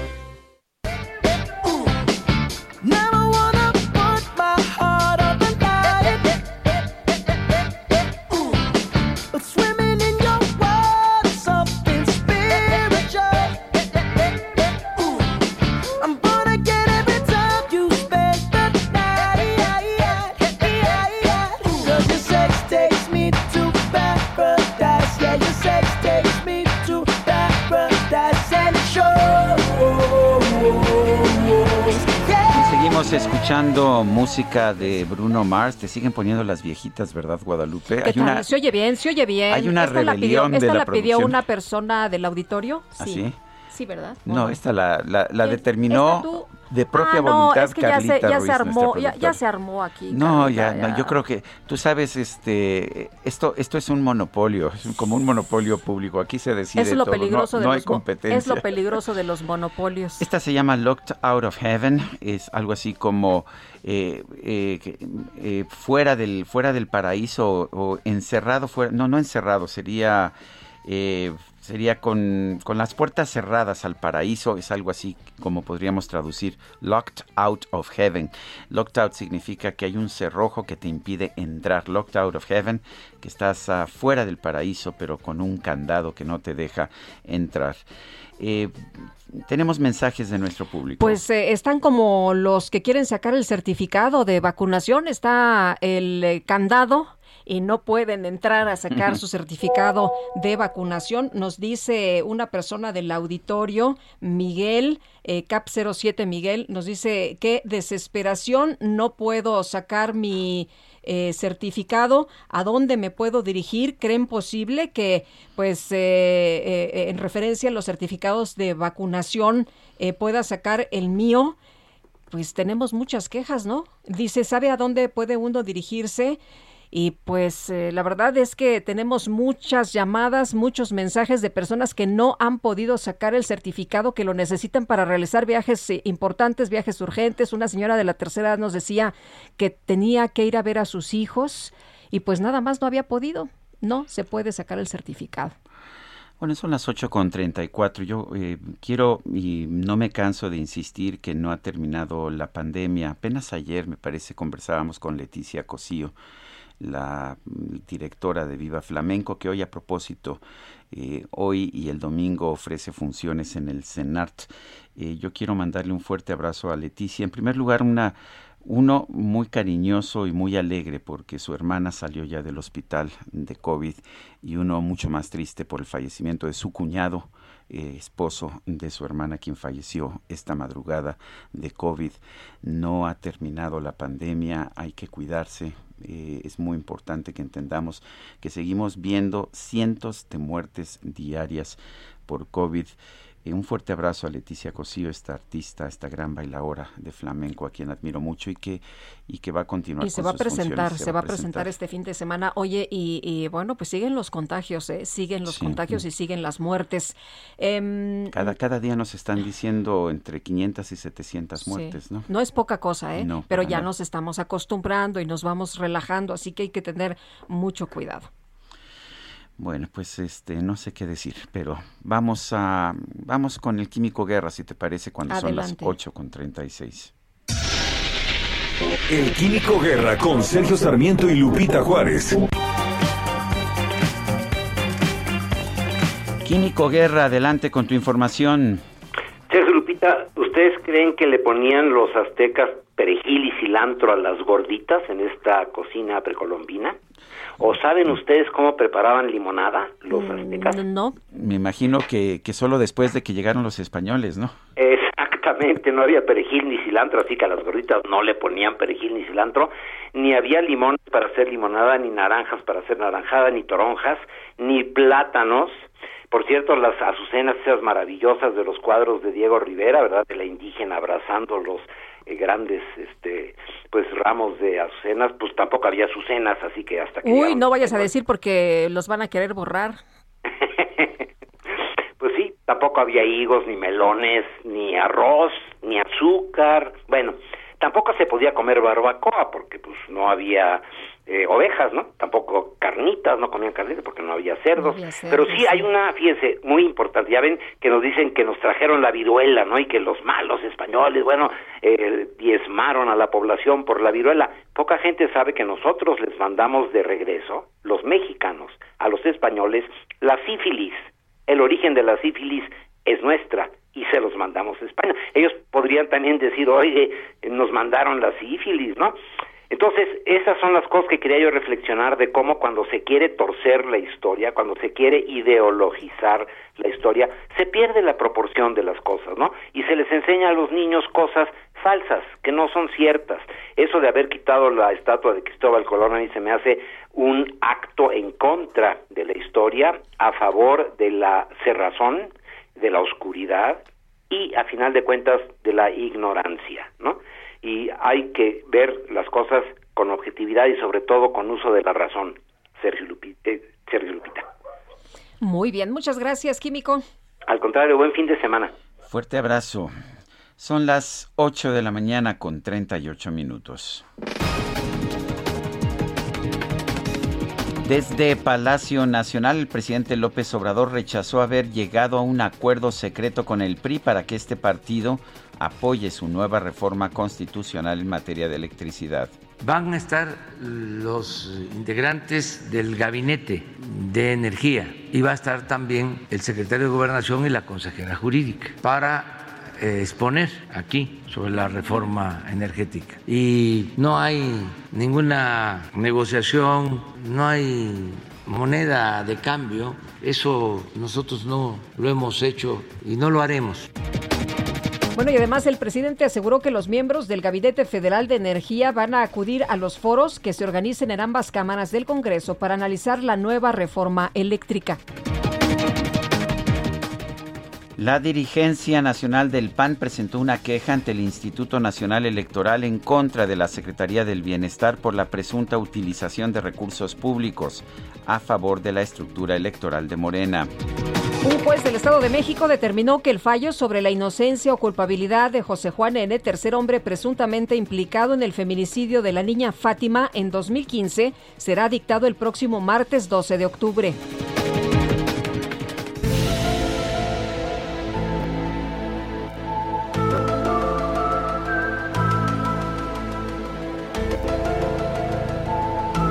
En Manzanillo, Colima, aparecieron distintos anuncios pegados en postes de luz, en los que se ofrecen cursos en línea, sí, pero cursos en línea para quienes quieran prepararse para enfrentar el fin del mundo. El anuncio asegura que en cualquier momento estallará la Tercera Guerra Mundial y se llevará a cabo una operación salvamento con naves espaciales para llevar a las personas a otros planetas. Al final del curso se expiden cinco cartillas didácticas. Un cursillo para salvarse con el fin del mundo, Guadalupe.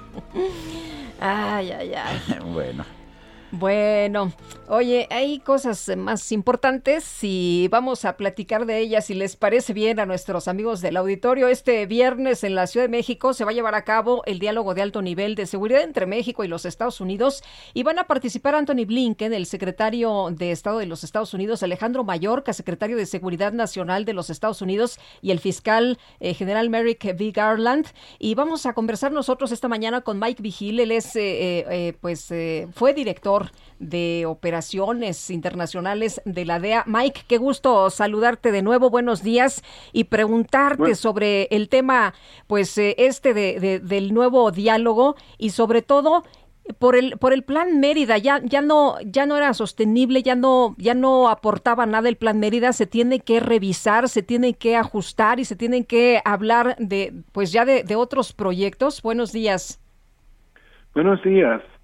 Mira, sobre del Plan Mérida. Plan Mérida se inició ah, por tres cosas. Para el desarrollo de inteligencia, el desarrollo de entrenamiento y lo equipo, por ejemplo, para México como helicópteros. Pero yo creo que sí pueden ajustar Plan Mérida, pero de todas maneras, sobre los operativos que está llevando a cabo México contra los carteles, se necesita inteligencia para poder enfocar los operativos, porque los operativos tienen que ser dirigidos por inteligencia. Aparte de eso, pues ah, sabemos ah, perfectamente bien que muchas ah, entidades de las fuerzas de seguridad de México necesitan entrenamiento, pero yo creo que Plan Mérida se puede utilizar o ajustar para desarrollar otras cosas que, que necesita México, pero yo creo que es un error de decir que ya no quieren fondos de, de Plan Mérida porque son de gran beneficio. Y yo sé que el señor López Obrador ah, piensa que esto es una ah, cosa que se desarrolló cuando estaba Felipe Calderón como como presidente, pero ah, tiene mérito Plan Mérida.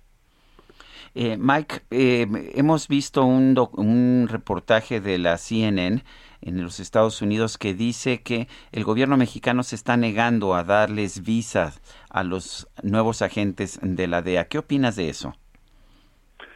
Bueno, yo creo que no es tanto visas. Lo que se trata es um, lo que sucedió después de que fue arrestado el ex secretario de la Defensa, Salvador Cienfuegos, donde Ah, quitaron la, la, la, inmunidad diplomática de los agentes, no nomás de la DEA, pero todas las agentes de, los Estados Unidos que trabajan en México. Y luego aparte de eso, ah, otras cosas que también uh, tienen un impacto negativo. Y yo creo que el gobierno mexicano dijo que sobre de la plática que van a llevar a cabo con um, e, elementos de los Estados Unidos hoy que no van a cambiar esas condiciones. Pero hay muchas cosas y, me alegro que México va a dialogar con la administración de, de Joe Biden, porque Joe Biden es buen presidente, quiere hacer las cosas bien, pero también hay muchas implicaciones por ejemplo, aquí en los Estados Unidos, un tema que van a tocar son las armas que vienen de los Estados Unidos y llega a manos de los carteles. Entonces, 70% de las armas vienen de los Estados Unidos, pero tenemos un problema muy grande aquí en los Estados Unidos donde todavía está teniendo impacto el más inepto, corrupto, racista expresidente que hemos tenido, que es Donald Trump, que están en las bolsas de la Asociación Nacional de Rifles y no quieren controlar las armas aquí en los Estados Unidos y mucho menos las que están yendo a los a México y los republicanos siempre bloquean eso. Constantemente aquí en los Estados Unidos estamos teniendo masacres, masacres, you know, constantemente y les importa poco de, de, de los ciudadanos aquí. Eh, Mike, ¿qué se puede hacer con el tema de las armas? Porque Marcelo Ebrard, el canciller, ha insistido precisamente en que Estados Unidos debe tomar la responsabilidad del aumento en la seguridad en México por el tema de las armas. ¿Se puede hacer algo? Tú dices, en Estados Unidos está muy difícil. Eh, ¿Podríamos eh, hacer, algo a nivel binacional? Ah, yo creo que a largo plazo, pero como te digo, desgraciadamente tenemos a los republicanos, no, no, no la administración de Joe Biden. Joe Biden quiere controlar las armas, pero los republicanos que reciben bastantes fondos de, esta Asociación de, eh, Nacional de Rifles siempre bloquea, bloquea, bloquea, no quieren controlar el armamento, pero yo creo que si la administración de Joe Biden ah, toma un, ah, el control total del Congreso, se puede hacer algo. Y luego también se trata de esto, mira, que una otra tema que van a tocar ah, va a ser esta cosa de los carteles, que eso también va a ser un largo plazo, porque la fuerza de los carteles no proviene del dinero ni de las armas, sino de la debilidad de las instituciones públicas. Entonces eso se necesita desarrollar también. Otro tema va a ser la migración. Y yo estoy de acuerdo con ah, el presidente López Obrador que se necesita ah, atacar las causas de, de, los ah, migrantes que vienen, por ejemplo, del Triángulo del Norte, Guatemala, El Salvador, Honduras, que están saliendo de sus países por la violencia, por la pobreza, por el impacto de huracanes y todo eso.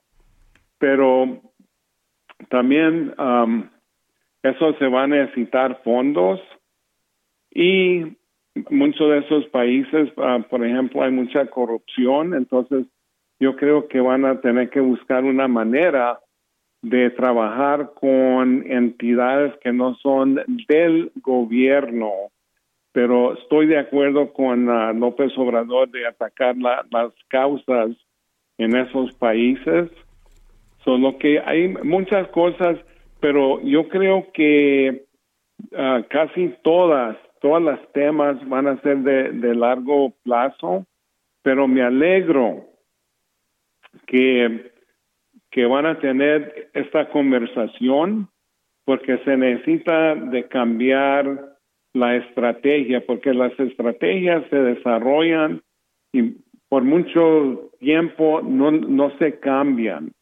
Y yo, yo sé que la administración de, de presidente Biden quiere hacer las cosas bien, quiere trabajar en una manera bilateral en muchos de estos temas ah, con, con México. Y también quiero decirte de, esto de, migración, que um, cuando estaba el presidente Trump, puso a muchos jueces en la Corte Suprema de los Estados Unidos que no son capaces para juzgar un partido de fútbol y entonces ellos también están haciendo decisiones que tienen un impacto horrible aquí en los Estados Unidos sobre la migración y quiere y, Biden ah, ah, está tratando con los inmigrantes en una manera humana no como Donald Trump que estaba separando a los niños de, sus familias. Y todavía hay más de 200 niños que no se han encontrado, que fueron separados. Entonces, uh, ¿cómo te digo? E, esta situación es muy, muy complicada y desgraciadamente lo que hizo el expresidente Trump uh, dañó bastante aquí en los Estados Unidos y luego también con con el tratado de, de, otros países. Claro, pues Mike, nos quedamos con esto, con estas eh, reflexiones que haces. Muchas gracias por platicar con nosotros como siempre. Buenos días. No, em, siempre a la orden. Gracias.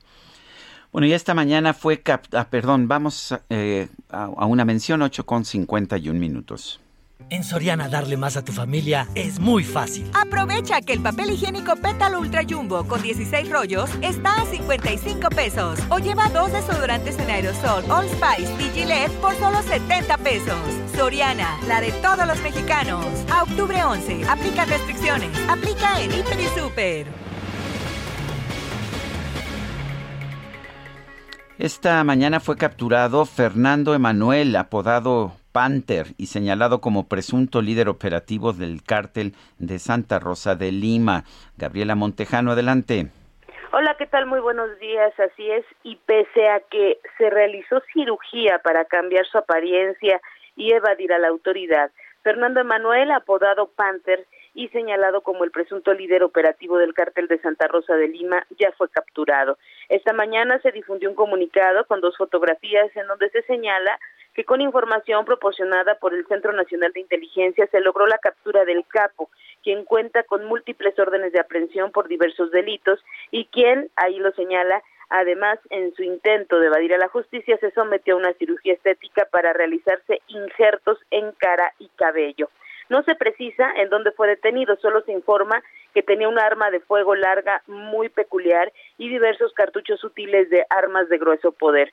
Según el comunicado de la Fiscalía Guanajuatense, José Antonio Yepes Ortiz, alias El Marro, que fue detenido el pasado 2 de agosto del 2020 y ya vinculado a proceso penal, fue quien designó al Panther como su posible sucesor. Entre el historial delictivo de este criminal se contempla la posible participación en la agresión a agentes de investigación criminal en Celaya el 20 de abril del 2021, en donde los agresores abatieron a tres delincuentes, según cita el reporte. Las investigaciones continúan. El imputado quedará a disposición de la autoridad federal para la práctica de la audiencia inicial. Este es mi reporte desde Guanajuato. Muchas gracias, Gabriela Montejano. Buena tarde. Y vámonos a un corte. Eh, vamos primero con eh, Mayeli Mariscal, está allá en Jalisco. Adelante, Mayeli. Ah, vamos a corte. Son las 8.53 y regresamos.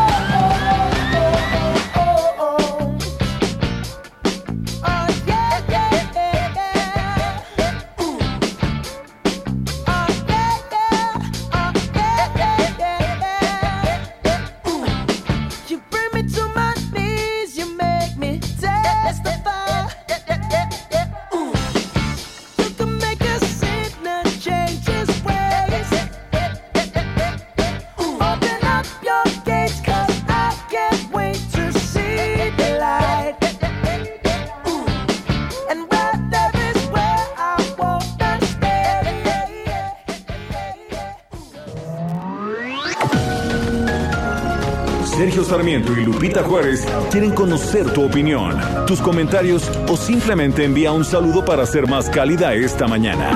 Envía tus mensajes al WhatsApp 5520 109647.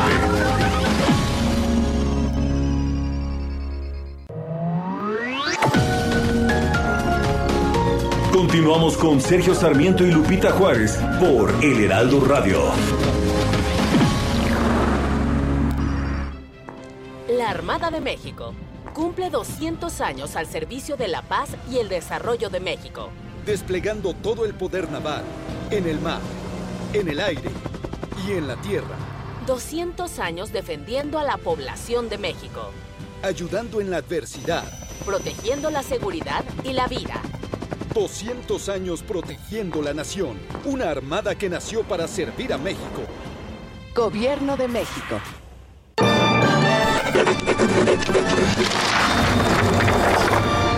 En este viernes de lectura, vamos a recordar al escritor, crítico, periodista y poeta estadounidense Edgar Allan Poe, quien nació en Boston el 19 de enero de 1809 y murió el 7 de octubre de 1849 en Baltimore. Es reconocido como uno de los padres del cuento moderno y del género policial, además de que fue un gran escritor de ciencia ficción y de terror.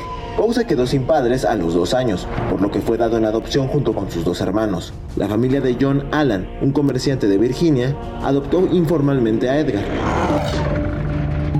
En su juventud asistió a la Universidad de Virginia y se dio de alta en el ejército. En 1827 publicó su primer libro de poemas y en 1838 su única novela, La narración de Arthur Gordon Pym. Para 1845 publicó su poema más conocido, El Cuervo. El final de la vida de Poe está marcado por el misterio, ya que un día fue encontrado enfermo en la calle usando ropa que no le pertenecía y en aparente estado de intoxicación. Fue hospitalizado y falleció el 7 de octubre de 1849 sin que pudiera recordar lo que le ocurrió en sus últimos días. Entre sus obras más conocidas hay títulos como El escarabajo de oro, El gato negro, El retrato oval, La máscara de la muerte roja y Los crímenes de la calle Morgue.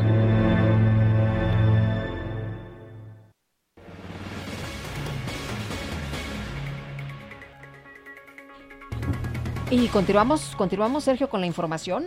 La Fiscalía de Jalisco investiga la agresión en contra de cuatro hombres que perdieron la vida en el municipio de San Pedro Tlaquepaque. Mayeli Mariscal nos tiene la información desde Jalisco. Adelante, Mayeli. Hola, ¿qué tal? Sergio Lupita, auditorio, muy buenos días. La Fiscalía del Estado inició esta carpeta de investigación luego de los hechos que ocurrieron eh, pues anoche a través del servicio de emergencia 911 se generaron estos reportes en donde los vecinos mencionaron eh, que escucharon detonaciones de arma de fuego, esto sobre la calle Flor de Naranjo y Flor de San Juan, en la colonia Jardines de Santa María. Acudieron elementos de la comisaría municipal y bueno, encontraron a estas cuatro personas asesinadas. Eh, fueron eh, dos hombres que se encontraban afuera de un inmueble, adentro del domicilio estaban dos más y eh, pues presentaban heridas de proyectil de arma de fuego. De inmediato se solicitó ya la presencia de los servicios médicos, se confirma el deceso y se inicia pues con esta investigación. Por lo pronto también los cuerpos fueron trasladados al Instituto Jalisciense de Ciencias Forenses a realizar pues las investigaciones de ley. Esa es la información. Muy bien, Mayeli, muchísimas gracias. Excelente día. Y vámonos a un recorrido por el país. Empezamos con Jenny Pascasio, por allá en Chiapas. Adelante, Jenny. ¿Qué tal? Buenos días, Sergio y Lupita. Les informo que en Chiapas un grupo de civiles armados salió a la luz pública en el municipio de Altamirano para ofrecer su apoyo a las autodefensas que impiden la toma de posesión de algunos alcaldes electos el pasado 6 de junio.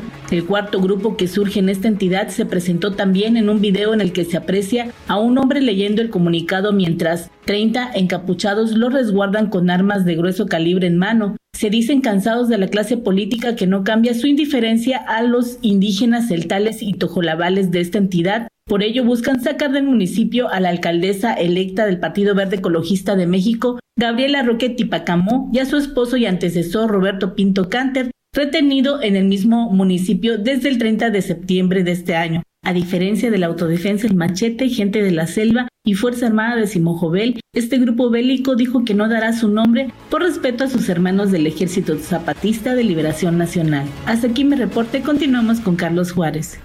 Gracias Jenny, buenos días Sergio Lupita. Les comento que en Tamaulipas se dio a conocer que un total de 5 de 11 migrantes fueron baleados desde la ciudad de Reynosa cuando intentaron cruzar a Estados Unidos, mismo que fueron localizados en las inmediaciones del río Bravo que divide justamente a la entidad tamaulipeca con el Valle de Texas. Así lo informó la patrulla fronteriza a través de un comunicado de prensa. De acuerdo a la agencia estadounidense, los 11 migrantes fueron encontrados la madrugada del pasado lunes, aunque no se dio a conocer quiénes pudieron haber sido los responsables de la agresión contra los migrantes. Hay que recordar que en Tamaulipas se vive un éxodo de migrantes principalmente centroamericanos que buscan llegar a Estados Unidos. Hasta aquí mi reporte, continuamos con Karina García. Gracias Carlos, buenos días Sergio Lupita. Más de 3.000 toneladas de basura se acumularon en las calles de la capital oaxaqueña ante el conflicto que aún mantienen del 3 de marzo y el edil de extracción morenista Oswaldo García Jarquín. Desde el lunes pasado, los inconformes dejaron de recolectar un poco más de 800 toneladas diarias de desechos sólidos en 17 colonias de las 13 agencias del municipio ante la falta de pago de las rentas de 40 de 60 camiones recolectores. El dirigente del sindicato independiente 3 de marzo, Pablo Gómez, aseguró que aunque el edil presentó respuestas a 15 puntos del pliego petitorio de demandas, la base trabajadora los ha rechazado. Sin embargo, dieron una tregua y han iniciado con la recolección de basura. Es el reporte. Bueno, pues así está el país esta mañana. Oye, y Marilú Rodríguez nos escribe y nos dice que no son azucenas, son alcatraces las que abraza la indígena en el cuadro de Diego Rivera. Alcatraces. Alcatraces. Muy bien. Bueno. Son las nueve de la mañana con siete minutos y vámonos con la micro deportiva.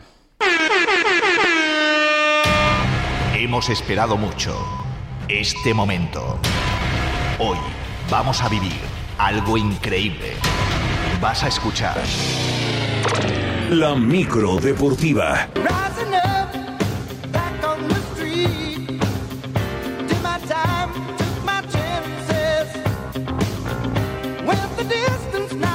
Río Romero, muy Muchas buenos gracias, días. Sergio Lupita, amigos del auditorio, qué placer saludarles. Lo logramos, llegamos a la otra orilla.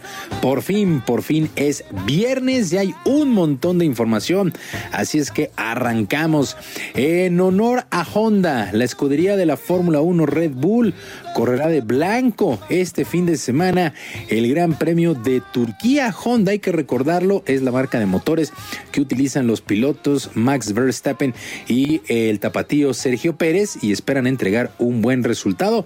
El Gran Premio de Turquía corresponde a la fecha 16 de la temporada y por cierto, por cierto, la Fórmula 1 en México está cada vez más cerca y lo mejor es que con Tempur podrías vivir esa adrenalina y disfrutar toda esa emoción. Solo necesitas comprar tu colchón Tempur, registrar tu compra en tempur.com.mx diagonal school, resolver la trivia rápida y correctamente y así llevarte un par de boletos para disfrutar a lo grande de este increíble evento.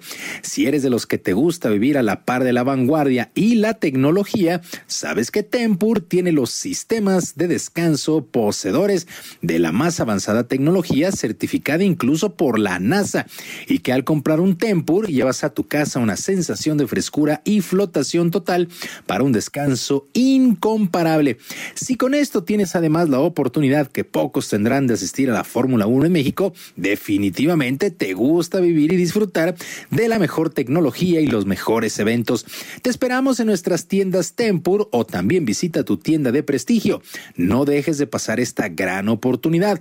No olvides que con Tempur podrías ir directo a la Fórmula 1 en México. Esta promoción es válida del 9 de septiembre al 31 de octubre del 2021. Tempur, like no other. La Fórmula 1 es una marca registrada por sus distribuidores. En otras cosas, México empató un gol con Canadá en la cancha del Estadio Azteca dentro de la cuarta jornada de las eliminatorias mundialistas de la CONCACAF. Uno por uno, México y Canadá lo ganaba México y lo empató el equipo de Canadá que honestamente tenía que haberse llevado el resultado. Por lo pronto, Gerardo Martino, técnico del tricolor, reconoció que quedaron muy lejos del nivel esperado del equipo, sobre todo en casa.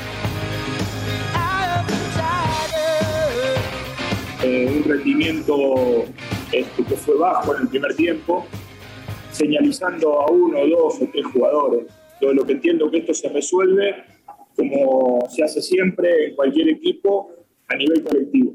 Y entonces en eso tenemos que trabajar para ser mucho más sólido, como me preguntaban anteriormente, este, mucho más sólido y mucho más parejo en el rendimiento a lo largo de los 90 minutos.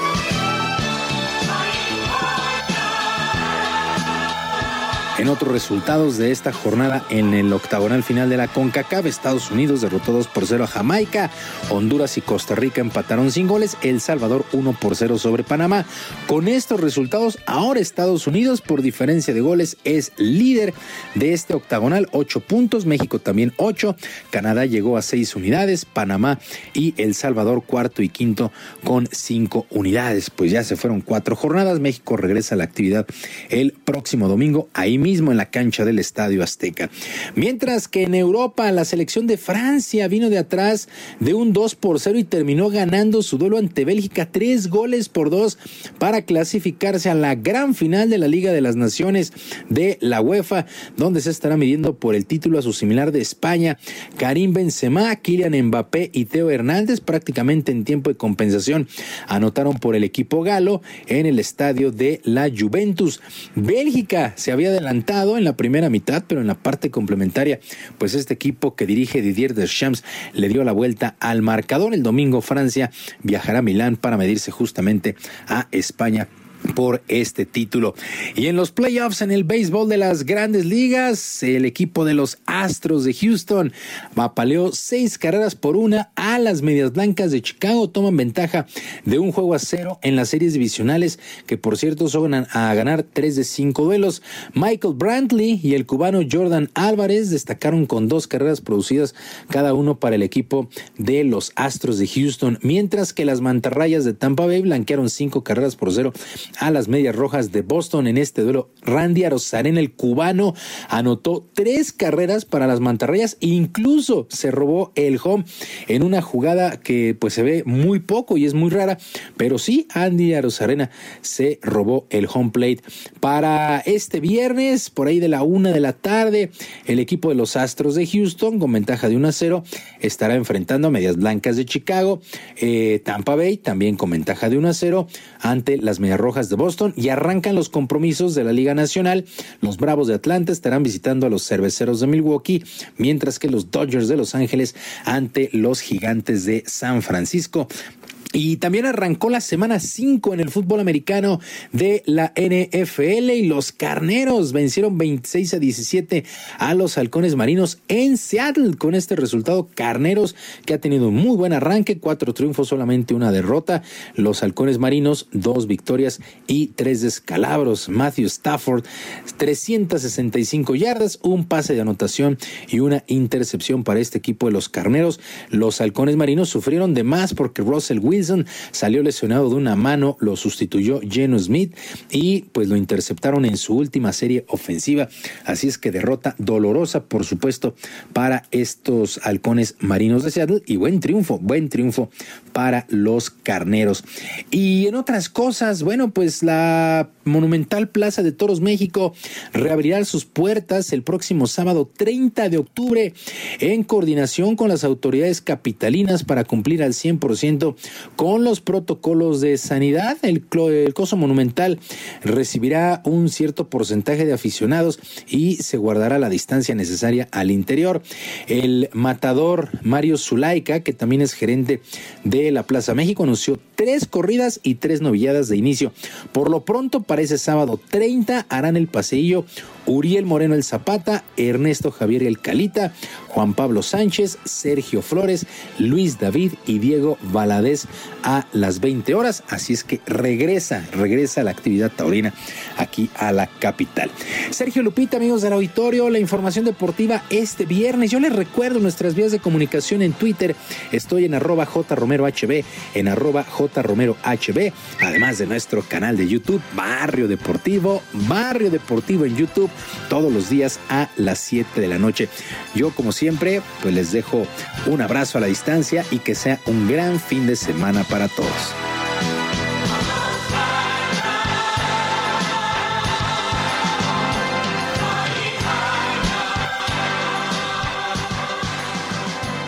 Bueno, pues muchas gracias a Julio Romero con nos dicen sus fans con la micro deportiva y el ojo del tigre esta mañana. Ya está aquí todo el mundo aplaudiéndole a Julio Romero.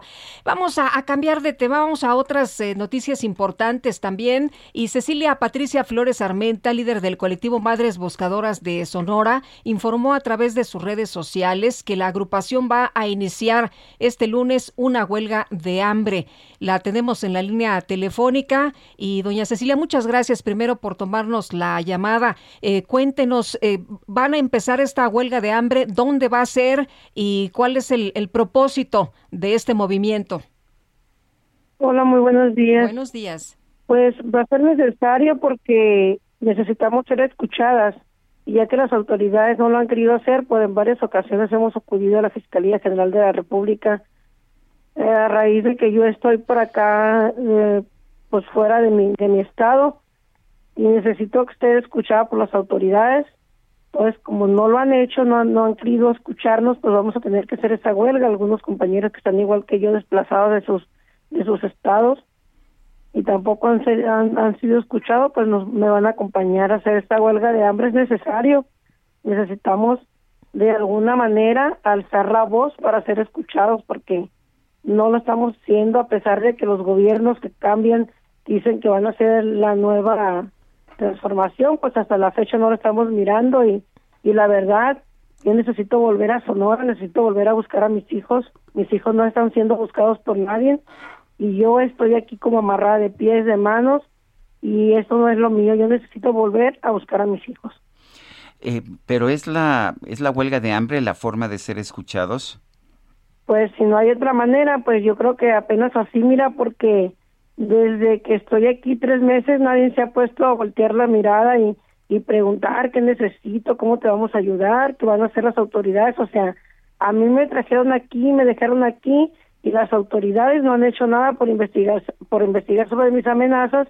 Entonces yo no puedo quedarme aquí a, a, cruzada de brazos y esperar hasta no sé dos tres años igual como están mis compañeros aquí. No yo no. Tengo dos hijos desaparecidos tengo una necesidad grandísima por traerlos de vuelta a casa es por eso que tengo esta lucha y y la verdad las autoridades no han hecho nada necesitamos hacer de alguna manera que la gente voltee los ojos hacia nosotros y nos apoye en esta lucha tan grande que tenemos. Ahora, Cecilia, ¿qué ha pasado con la denuncia que presentó en julio, donde fue amenazada de muerte a través de redes sociales?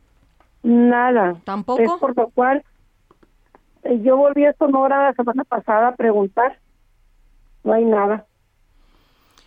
O sea que eh, ante, el, ante la falta de atención por parte de las autoridades viene esta huelga de hambre. ¿Qué, qué tanto van a avanzar en esta huelga de hambre, este, van a poner en riesgo sus vidas, ¿tiene sentido? Ya están en riesgo nuestras vidas, ya están en riesgo nuestras vidas. Y aún así no han hecho nada, o sea, no, no se ha visto ningún resultado a, a, a pesar de que ya van a ser tres meses que estoy aquí, no he visto ningún resultado por parte de las autoridades, a pesar de que se le dieron los elementos necesarios para la investigación de algunas personas, al ver la, la poca empatía con la que han actuado, pues es necesario hacer esto, la verdad. Creo que apenas así pues se han dado cuenta que existimos porque desde que yo puse la publicación en el Twitter, pues mucha gente empezó a, a este a, a voltear, a escuchar, a mirar y, y a comentar, a darse cuenta de la realidad, la magnitud del problema que tenemos. Es necesario que, que, que la gente sepa, que se dé cuenta que el, que el gobierno no está haciendo su trabajo contra con nosotras, no nos está dando el apoyo necesario. No es lo mío que el gobierno me mantenga, no es lo mío que el gobierno me dé un departamento para que viva, no. Yo tengo mi propia casa, yo puedo trabajar para mantenerme y ser libre para buscar a mis hijos. Sin embargo, aquí no está pasando nada de esto.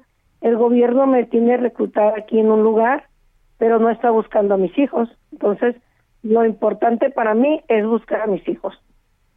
Pues Cecilia, muchas gracias como siempre por platicar con nosotros. Eh, cualquier cosa que usted necesite, ya sabe que tiene el micrófono abierto. Muchas gracias. Dios les bendiga por ser nuestra voz. Hasta luego. Son las nueve con diecinueve minutos.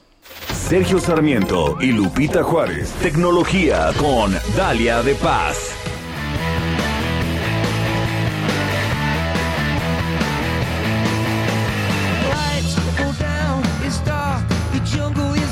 Dalia de Paz, ¿qué nos tienes esta mañana en materia de tecnología? Adelante.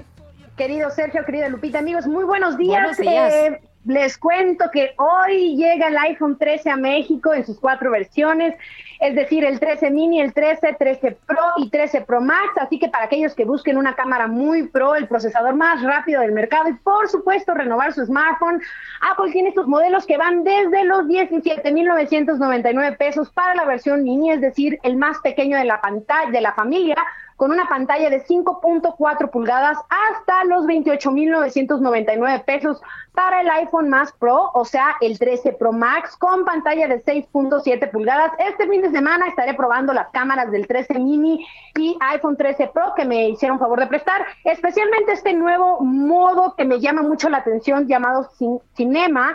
Eh, el cual me va a permitir grabar videos con alta calidad, de, eso dicen, así como casi casi como de cine. A ver si así pues logro convertirme en la próxima Guillermo del Toro. Ya les contaré cómo me va y por supuesto estaré compartiéndoles por aquí todos los detalles y también en mi Instagram Dalia de Paz Y la pregunta del millón, ¿vale la pena cambiar mi iPhone? La respuesta es sí, es decir, si vienen de un iPhone 6, 7, 8, XS o 10S u 11 completamente verán el cambio en el diseño, en la pantalla, en la cámara, en el procesador, además de que podrán sacarle todo el provecho al iOS 15, su sistema operativo. Échenle un ojo ahí en la página de apple.com.mx para que puedan consultar precios, versiones y colores y en los próximos días yo les diré cómo me va con estos equipos. Y hablando de Apple y el orgullo latino, hoy también se estrena Acapulco, la primera serie de Apple TV en español, protagonizada por el mismísimo y simpaticísimo Eugenio Derbez, y en la que veremos el regreso de Máximo Gallardo, que seguramente muchos recordarán en la película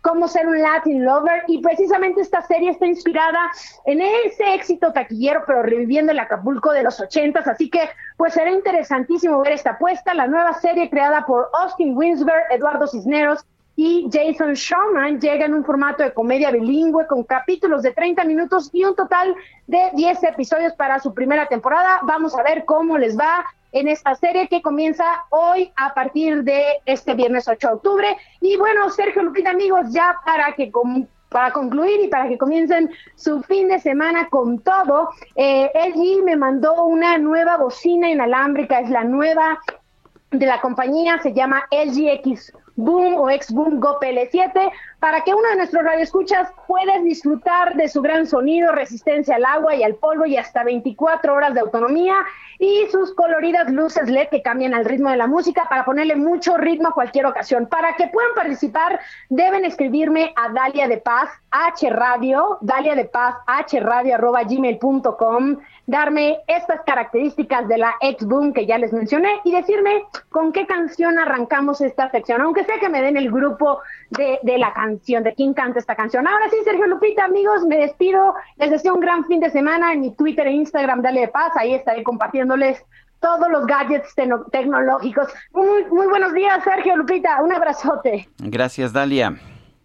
Hasta luego. Y en estos momentos el presidente Andrés Manuel López Obrador desayuna en Palacio Nacional con la delegación de altos funcionarios del gobierno de los Estados Unidos. Este desayuno se da en el marco del diálogo de alto nivel de seguridad y ambas delegaciones abordan pues el tema tanto de seguridad como de migración. Después del desayuno, las dos delegaciones se van a trasladar a la Cancillería, van a empezar unas mesas de negociación y se espera que al final haya una conferencia de prensa para anunciar los resultados. La delegación de los Estados Unidos está en por los secretarios de Estado de Seguridad Nacional y de Justicia, Anthony Blinken, Alejandro Mayorkas Casimir Garland, respectivamente, y también asiste el embajador de Estados Unidos en México, Ken Salazar, que le ha tocado pues muy ajetreado, ¿no? Acaba de llegar y hay muchas cosas relevantes. Y por parte de México, la delegación la encabeza el presidente López Obrador, el secretario de Relaciones Exteriores, Marcelo Ebrard, también participan los secretarios de Gobernación, Adán Augusto López de Seguridad y Protección, Rosa Isela Rodríguez de la Defensa eh, Nacional, el general Luis Crescencio Sandoval de Marina, José Rafael Ojeda y también el embajador de Estados Unidos en México, eh, de, México en Estados Unidos, Esteban Moctezuma Barragán. Son las 9 con 24, regresamos. Most of it really was for the hell of the fun. On a carousel, so around I spun. With no direction, just trying to get some. Trying to chase skirts, living in the summer sun. And so I lost more than I had ever won. Sergio Sarmiento y Lupita Juárez quieren conocer tu opinión, tus comentarios o simplemente envía un saludo para ser más cálida esta mañana. Envía tus mensajes al WhatsApp 5520 109647.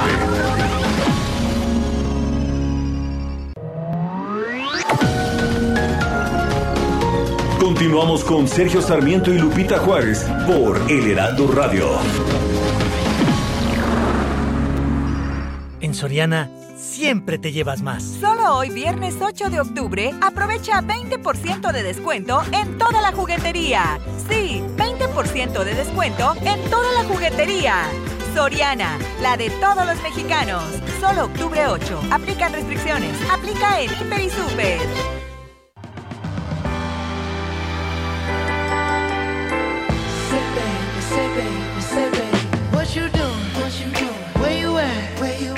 Got plans. You got plans. Don't say that. Shut your trap. I'm sipping wine. Sip, sip. In a robe. Trip, trip. I look too good. Look too good to be alone. Ooh.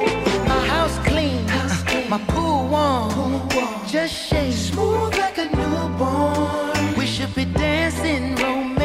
Bueno, esta se llama Leave the Door Open, deja la puerta abierta. Es Bruno Mars acompañado de Anderson Pack Silk Sonic. Y creo que esta es de las últimas, ¿no, Guadalupe? Esta es de las más recientes de su producción, que ha sido todo un éxito. Y como dirían, déjala vivir. A ver. Ah,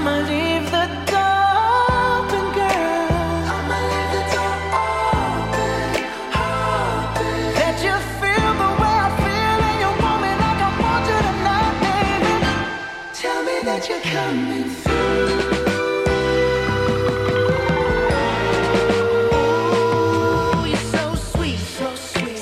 bonito, qué bonito. Suena este viernes. Oye, y nos eh, dice una persona del autor, el profesor Eric, es por nuestro bien que cierren la estación del metro Zócalo, no sea que por leer en la feria del libro nos volvamos aspiracionistas. Como dice la canción, ¿a dónde vamos a parar? Siempre un placer escuchar su acertado punto de vista. Dice otra persona, saludos desde Austin, Texas, los escucho a diario desde hace cinco años. Saludos a la familia García Flores en la Ciudad de México. Hombre, qué padre que nos escuchen desde hace tanto tiempo. Eh, nos dice, mm, mm, no encuentro el nombre. Buenos días, Sergio Lupita. Eh, Javier, canción a la orden tengan un buen día. Si el PRI aprueba la reforma energética, estaría perdiendo a los pocos militantes que les quedan. Es lo que nos dice, además de que si entro en la coalición con los demás partidos, debería aceptar lo que la mayoría decida, porque si no, seguiría siendo el PRI de antes, que siempre estaba con el presidente y estaría agonizando ese partido. Que tengan buen día. Dice María del Socorro Rodríguez. Dice un sentido abrazo para la familia del joven Daniel, víctima de la delincuencia, y ojalá que no quede impune este terrible delito. ¿Cuántos jóvenes con sueños y futuro prometedor tienen que pasar como una estadística más antes de que se haga justicia? Abrazo y mi solidaridad para quienes han enfrentado estos dolorosos sucesos. Que descanse en paz es lo que nos dice. Bueno, pues son las uh, 9 de la mañana, 9 de la mañana con 33 minutos. Eh, vamos a echarle un vistazo. Allá en Perú hubo un cambio, un cambio de, en el gabinete de gobierno del presidente Pedro Castillo. Eh, lo que hizo Pedro Castillo fue alejarse del ala radical del partido marxista que lo llevó al poder y está dando un mayor protagonismo a un equipo de ministros de izquierda moderada. Una de las consecuencias ha sido que la moneda peruana, el sol, tuvo un avance de 1.06%, marcando su mayor alza desde fines de junio. El índice selectivo de la Bolsa de Lima estaba escalando más de 5.1% con los papeles mineros a la cabeza como reacción al cambio parcial del gabinete de la noche del miércoles. Pedro Castillo, el presidente, en, el poder desde julio designó a la ex jefa del Congreso, Mirta Vázquez, abogada y política de izquierda, perdón, del partido Frente Amplio como primera ministra en reemplazo de Guido Bellido, un polémico dirigente radical del partido oficialista Perú Libre de línea marxista. Bueno, y este viernes se produjo una explosión entre los fieles musulmanes chiitas en una mezquita en el norte de Afganistán, matando o hiriendo al menos a 100 personas. De acuerdo con un policía talibán, no hubo un reclamo inmediato responsabilidad por la explosión que tuvo lugar en Kunduz, la capital de la provincia de Kunduz, pero los militantes del grupo Estado Islámico, como usted sabe, tienen una larga historia de ataques a la minoría musulmana chií de Afganistán. Y vamos a un segundo recorrido por los estados de nuestro país. Vamos a comenzar con Daniela García en Nuevo León. Adelante, Daniela. Buenos días, Sergio Lupita, para informar que el gobernador Samuel García denunció que al tomar la administración del Estado de Nuevo León encontraron una mafia dentro del organismo descentralizado de agua y drenaje de Monterrey. El mandatario denunció que los hechos de corrupción por quienes operaban la paraestatal fueron de hecho dados a conocer por los mismos trabajadores sindicalizados y aseguró que se encuentran ya siendo investigados por la Fiscalía General de Justicia de Nuevo León. Y cuenta con procesos penales por amenazas, acoso sexual, amenazas con armas, pues están levantando los testimonios para conocer exactamente qué es lo que sucedía dentro de la administración de agua y drenaje de Monterrey. También aseguró que cuando ingresaron el pasado lunes para iniciar con su administración, se atrincheraron en sus oficinas los antiguos trabajadores de agua y drenaje. A su decir, se debió a que se encontraban sacando todos los documentos y pruebas que los pudieran incriminar en hechos de corrupción. Cabe señalar que en días pasados ya el mandatario había ordenado que se investigaran cuatro paraestatales del Estado por sospechas de malos manejos. Entre ellas, además de agua y drenaje de Monterrey, se encuentran Cimeprode, León y Metro Rey. Es la información que les tengo esta mañana. Continuamos ahora con mi compañera Mayeli Mariscal. Daniela, muchas gracias. Buenos días a todo el auditorio. A diferencia del año pasado, a esta fecha se había confirmado más de 2.500 casos de dengue en 2020 y en este 2021 van 115. Es decir, se ha tenido una reducción de casos del 96%. Sin embargo, la Secretaría de Salud Jalisco informó que la autoridad federal confirmó una defunción por dengue en la entidad, la segunda en lo que va de este año. Esta defunción corresponde a una mujer de 30 años de edad residente del municipio de Casimiro Castillo, quien comenzó con síntomas de la infección por dengue el pasado 25 de agosto, ingresó a hospitalización el día 30 de agosto en el Hospital Regional de Autlán y falleció horas después. Como antecedentes, ese es mi reporte desde Guadalajara. Y seguimos con Carlos de Juárez porque la noche de ayer fueron detectados 652 migrantes en tres tractocamiones allá en Tamaulipas. Carlos, cuéntanos.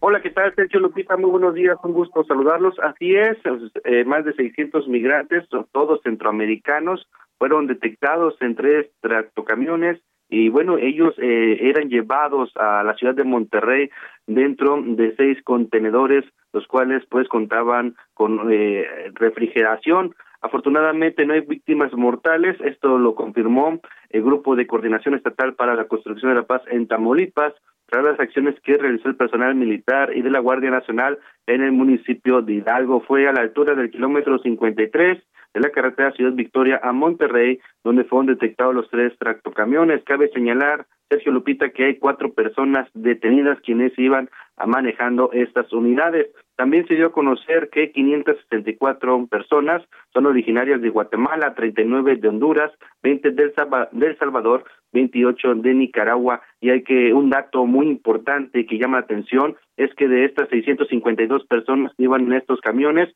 355 son menores de edad, de los cuales cerca de 200 viajaban solos sin un eh, acompañante, es nadie iba con ellos. También se dio a conocer que todos fueron llevados al complejo de la Secretaría de Ciudad Pública de Tamaulipas, escoltados por elementos de la Guardia Nacional y de la Policía Estatal. Acudió también personal de la Cruz Roja Mexicana para darles atención en su salud para quienes lo solicitaran. También se dio a conocer que estas personas, Sergio Lupita, que viajaron desde Puebla con destino a la ciudad de Monterrey, pero fueron eh, detectados en este kilómetro 53 de la carretera de Ciudad Victoria.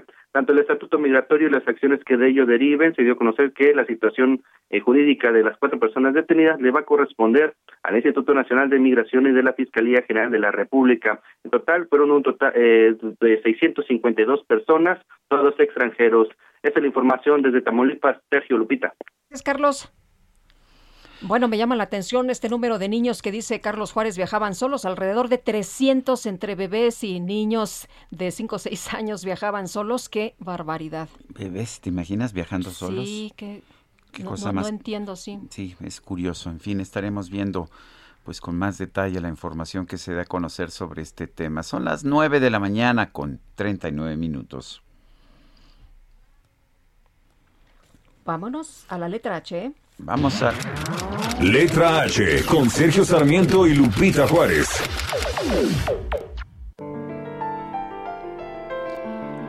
Mónica Soto y Casa, ¿qué nos tienes esta mañana? Adelante. Hola Sergio, buenos días Lupita. Hola, ¿qué tal? Pues hoy no les quiero recomendar específicamente un libro, sino quiero hablarles de las ferias del libro, porque la semana pasada terminó la FILEM, la del Estado de México, y hoy empieza la del Zócalo, entonces creo que hay mucho que decir acerca de ellas, porque a veces no nos damos cuenta de lo importantes que son.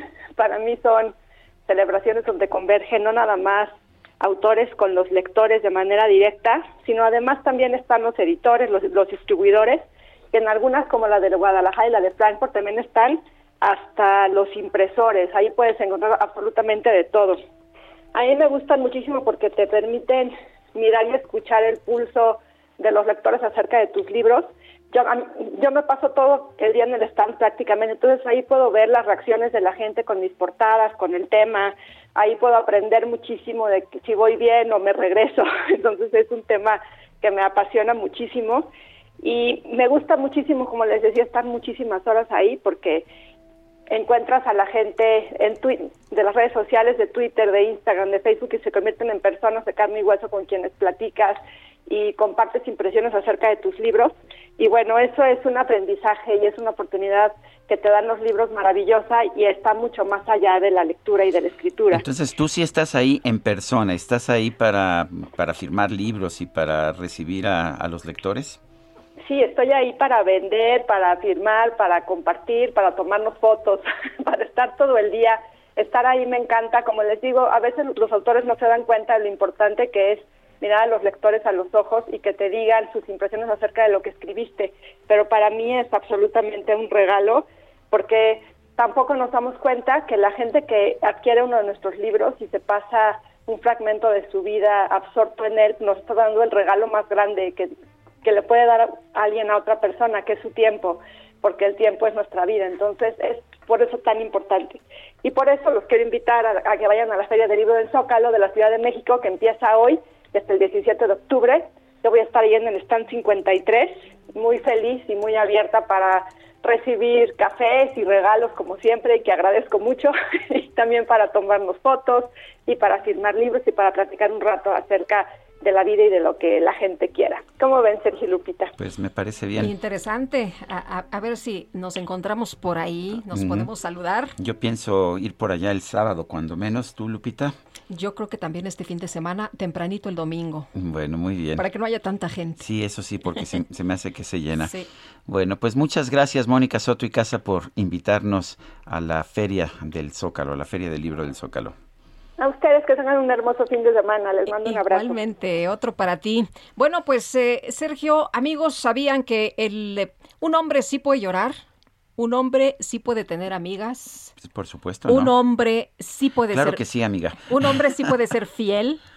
Bueno, pues Nico Nogués nos presenta su nuevo libro, Jaquea tu macho, que es una guía ilustrada para potenciar la igualdad y la masculinidad positiva. Y Nico Nogués es experto en masculinidades, fundador del Instituto para el Desarrollo de Masculinidades Antihegemónicas. Y te saludamos con mucho gusto. Nico, ¿cómo estás? Muy buenos días. Cuéntanos cómo surge, cómo nace este libro. Hola, muy buenos días. Encantado de estar aquí en esta mañana de viernes con ustedes eh, y por la invitación. Gracias también por eso y por el espacio. Pues, pues sí, efectivamente es un, es un libro que viene a habilitar o a facilitar una conversación que es bien importante que empecemos a tener eh, entre nosotros como varones. ¿no? Eh, habrá quienes al escuchar que si podemos llorar o ser fieles o tener amigas o dudar, etcétera, digan sí, claro, claro que podemos pero si, si, realmente nos preguntamos y somos honestos con nosotros mismos, vamos a darnos cuenta que pocas veces nos atrevemos, por ejemplo, a justo preguntar, eh, cuestionar nuestros miedos, hablar de ellos, este, darnos ese espacio de pedir ayuda, comprometernos, no medir nuestra hombría en función a nuestras conquistas. Son un montón de cosas que seguimos pensando que tenemos que hacer, no necesariamente de una manera racional, pero sí como un mandato muy inconsciente porque pues eso es lo que se supone que tenemos que hacer si somos hombres, ¿no? Em, y por, creo que, por eso creo que es tan importante que hablemos de estos temas, sobre todo también que abramos la conversación para que otros hombres empiecen también a hablar de estos temas, porque efectivamente, eh, por lo que yo veo con mi trabajo en, eh, con masculinidades y cientos de miles de hombres en Latinoamérica, habemos muchos que estamos bastante cansados de estas creencias limitantes que no nos permiten avanzar en explorar más matices de, de nuestra propia masculinidad. ¿no? O sea, los hombres no estamos condenados a ser machos. gran pregunta, ¿no? Por supuesto que no. Por supuesto que no, y, ahí precisamente está la gran oportunidad, ¿no? De, de, normativizar estas conversaciones, de darnos cuenta de que macho y hombre no tienen nada que ver, ¿no? Que el macho es justamente este estereotipo que en el cual hemos sido educados, nos hemos creído y vamos accionando de manera prácticamente inconsciente y que lo único que hace es eh, ponernos limitantes todo el rato, ¿no? Estas limitantes de no dejar expresar nuestras emociones, de no dejar hablar de nuestros temores, de no preguntar y cuestionarnos, de no de, tener miedo al compromiso, a comprometernos en lo que sea que nos queramos comprometer, eh, por ejemplo, en relaciones, de medir nuestra hombría justo en eso, en esta voracidad sexual, de no, no saber decir no, eh, muchas veces usar la fuerza de manera excesiva eh, o, justo por no gestionar acabar estallando muchas veces de la peor manera. Y les cuento cifras durísimas, ¿no? Acá, aquí en México, por ejemplo, el, no gestionarnos bien eh, realmente nos, nos lleva a problemas de, salud mental importantes a los varones, ¿no? 15 millones de hombres con depresión en este país, 81% de los suicidios este, que los cometen varones, eh, niños que con 7 años, varones ya saben que llorar en público, pues no, eso no es, es cosa de niñas, es cosa de debilidad. Y así vamos creciendo, ¿no? Con esta olla a presión que se va convirtiendo en nuestros, nuestros sentimientos que, acaban muy mal gestionados y que nos causan muchos conflictos en nosotros mismos y en nuestras relaciones. Nico, ¿cómo se sabe si alguien es macho? Porque a lo mejor alguien nos está oyendo y dice, no, pues yo no, yo no soy macho, ¿no? O, hay también quien lo presuma. Claro, claro, claro. Yo creo que la, reflexión aquí es, es muy buena esta pregunta porque cuando uno se pregunta si es macho o no, eh, te digo, la respuesta, la respuesta es que todos lo somos, ¿no? Eh, y, te, digo, te lo digo así con tanta aseveración, con tanta contundencia, porque es lo que hemos visto eh, con todos los grupos de varones con los que trabajamos, ¿no? Y un poco cuando empezamos a detectar eh, dónde están esas creencias limitantes, todos estamos atravesados por varias de ellas, ¿no? Entonces, yo lo que invito a la reflexión es tal vez no preguntarnos si somos machistas o no, sino más bien qué tan machistas somos y creo que en esa pregunta, eh, o a uno se le empieza a quitar el miedo a hablar de estos temas, porque en primer lugar el machismo es un problema que afecta a toda la sociedad, es decir, cualquier persona puede tener actitudes machistas, eh, cualquier persona independientemente de su género, de su orientación sexual.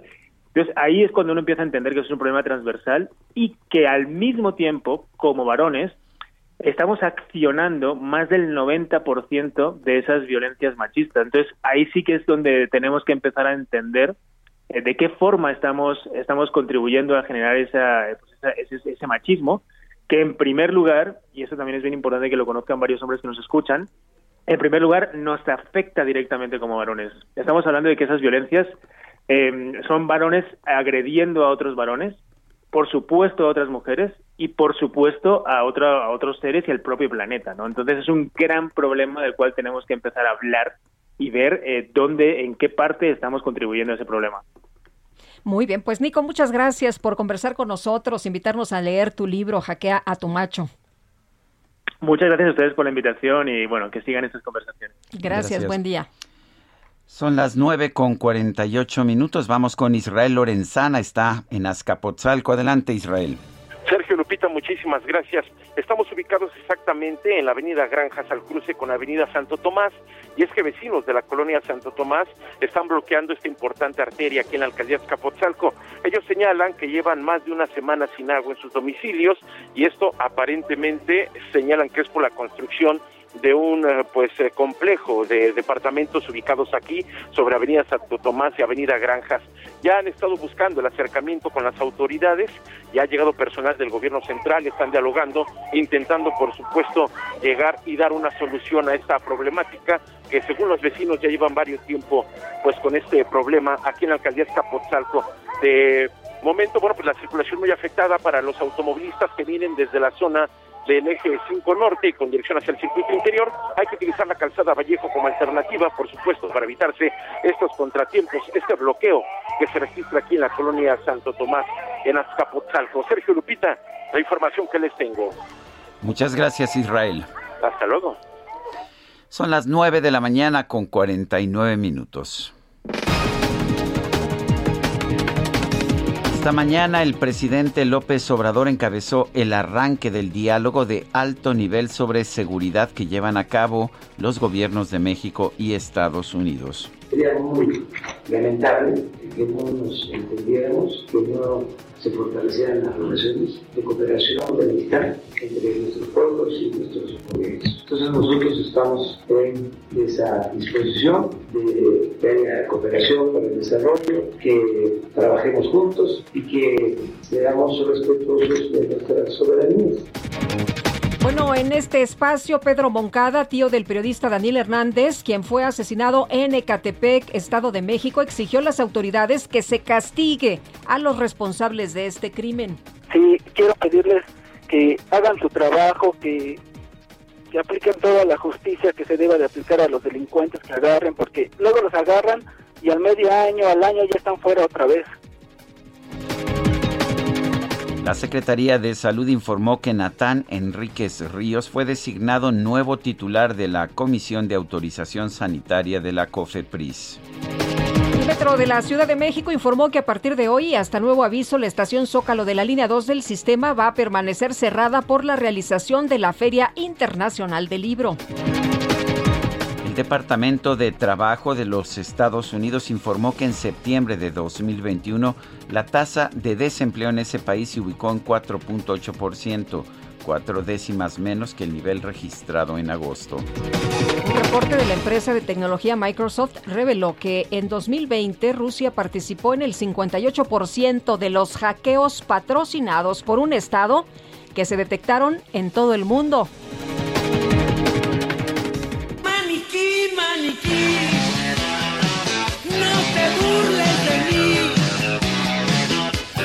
Pasó? Pues se puso muy difícil la situación allá en Santa Bárbara, California. Esto ocurrió el pasado 8 de octubre. Se recibieron reportes en la policía de personas que habían visto una mujer a punto de caer de un acantilado. Se puso en marcha un intenso protocolo de rescate. Ya sabe, cuatrimotos, un camión, drones. Sin embargo, sin embargo, cuando los agentes llegaron al lugar se dieron cuenta de que la persona en peligro era un maniquí de utilería, el cual pudo haber sido olvidado por la producción de alguna película. Ah, cadrón.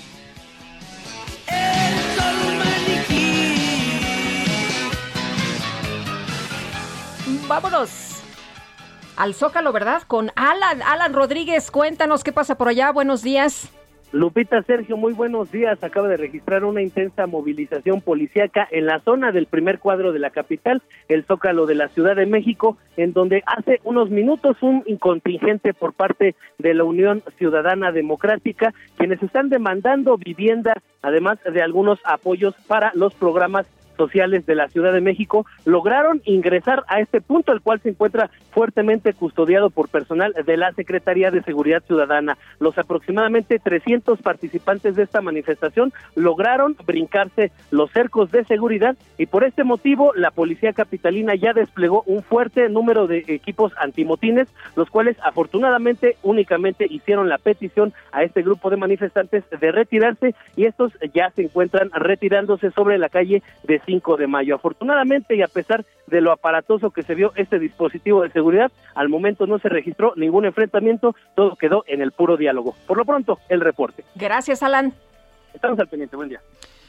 Se nos acabó el tiempo, Guadalupe. Vámonos entonces, se nos acabó el tiempo, la semana, qué barbaridad, que la pasen todos muy bien, disfruten este día, nos escuchamos el próximo lunes a las 7 en punto. Hasta entonces, gracias de todo corazón y lo dejamos con The Lazy Song del cumpleañero Bruno Mars.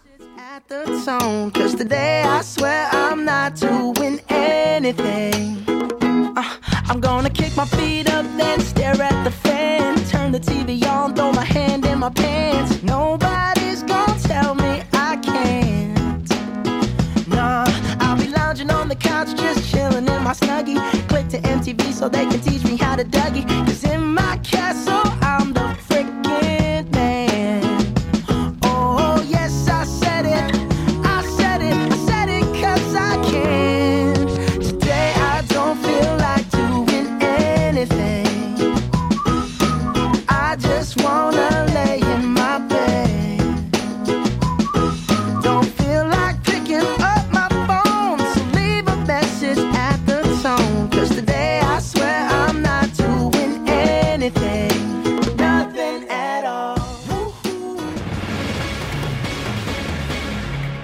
Heraldo Media Group presentó Sergio Sarmiento y Lupita Juárez por El Heraldo Radio.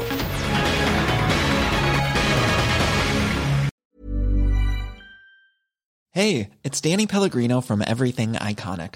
Ready to upgrade your style game without blowing your budget? Check out Quince. They've got all the good stuff shirts and polos, activewear, and fine leather goods, all at 50 to 80% less than other high end brands. And the best part?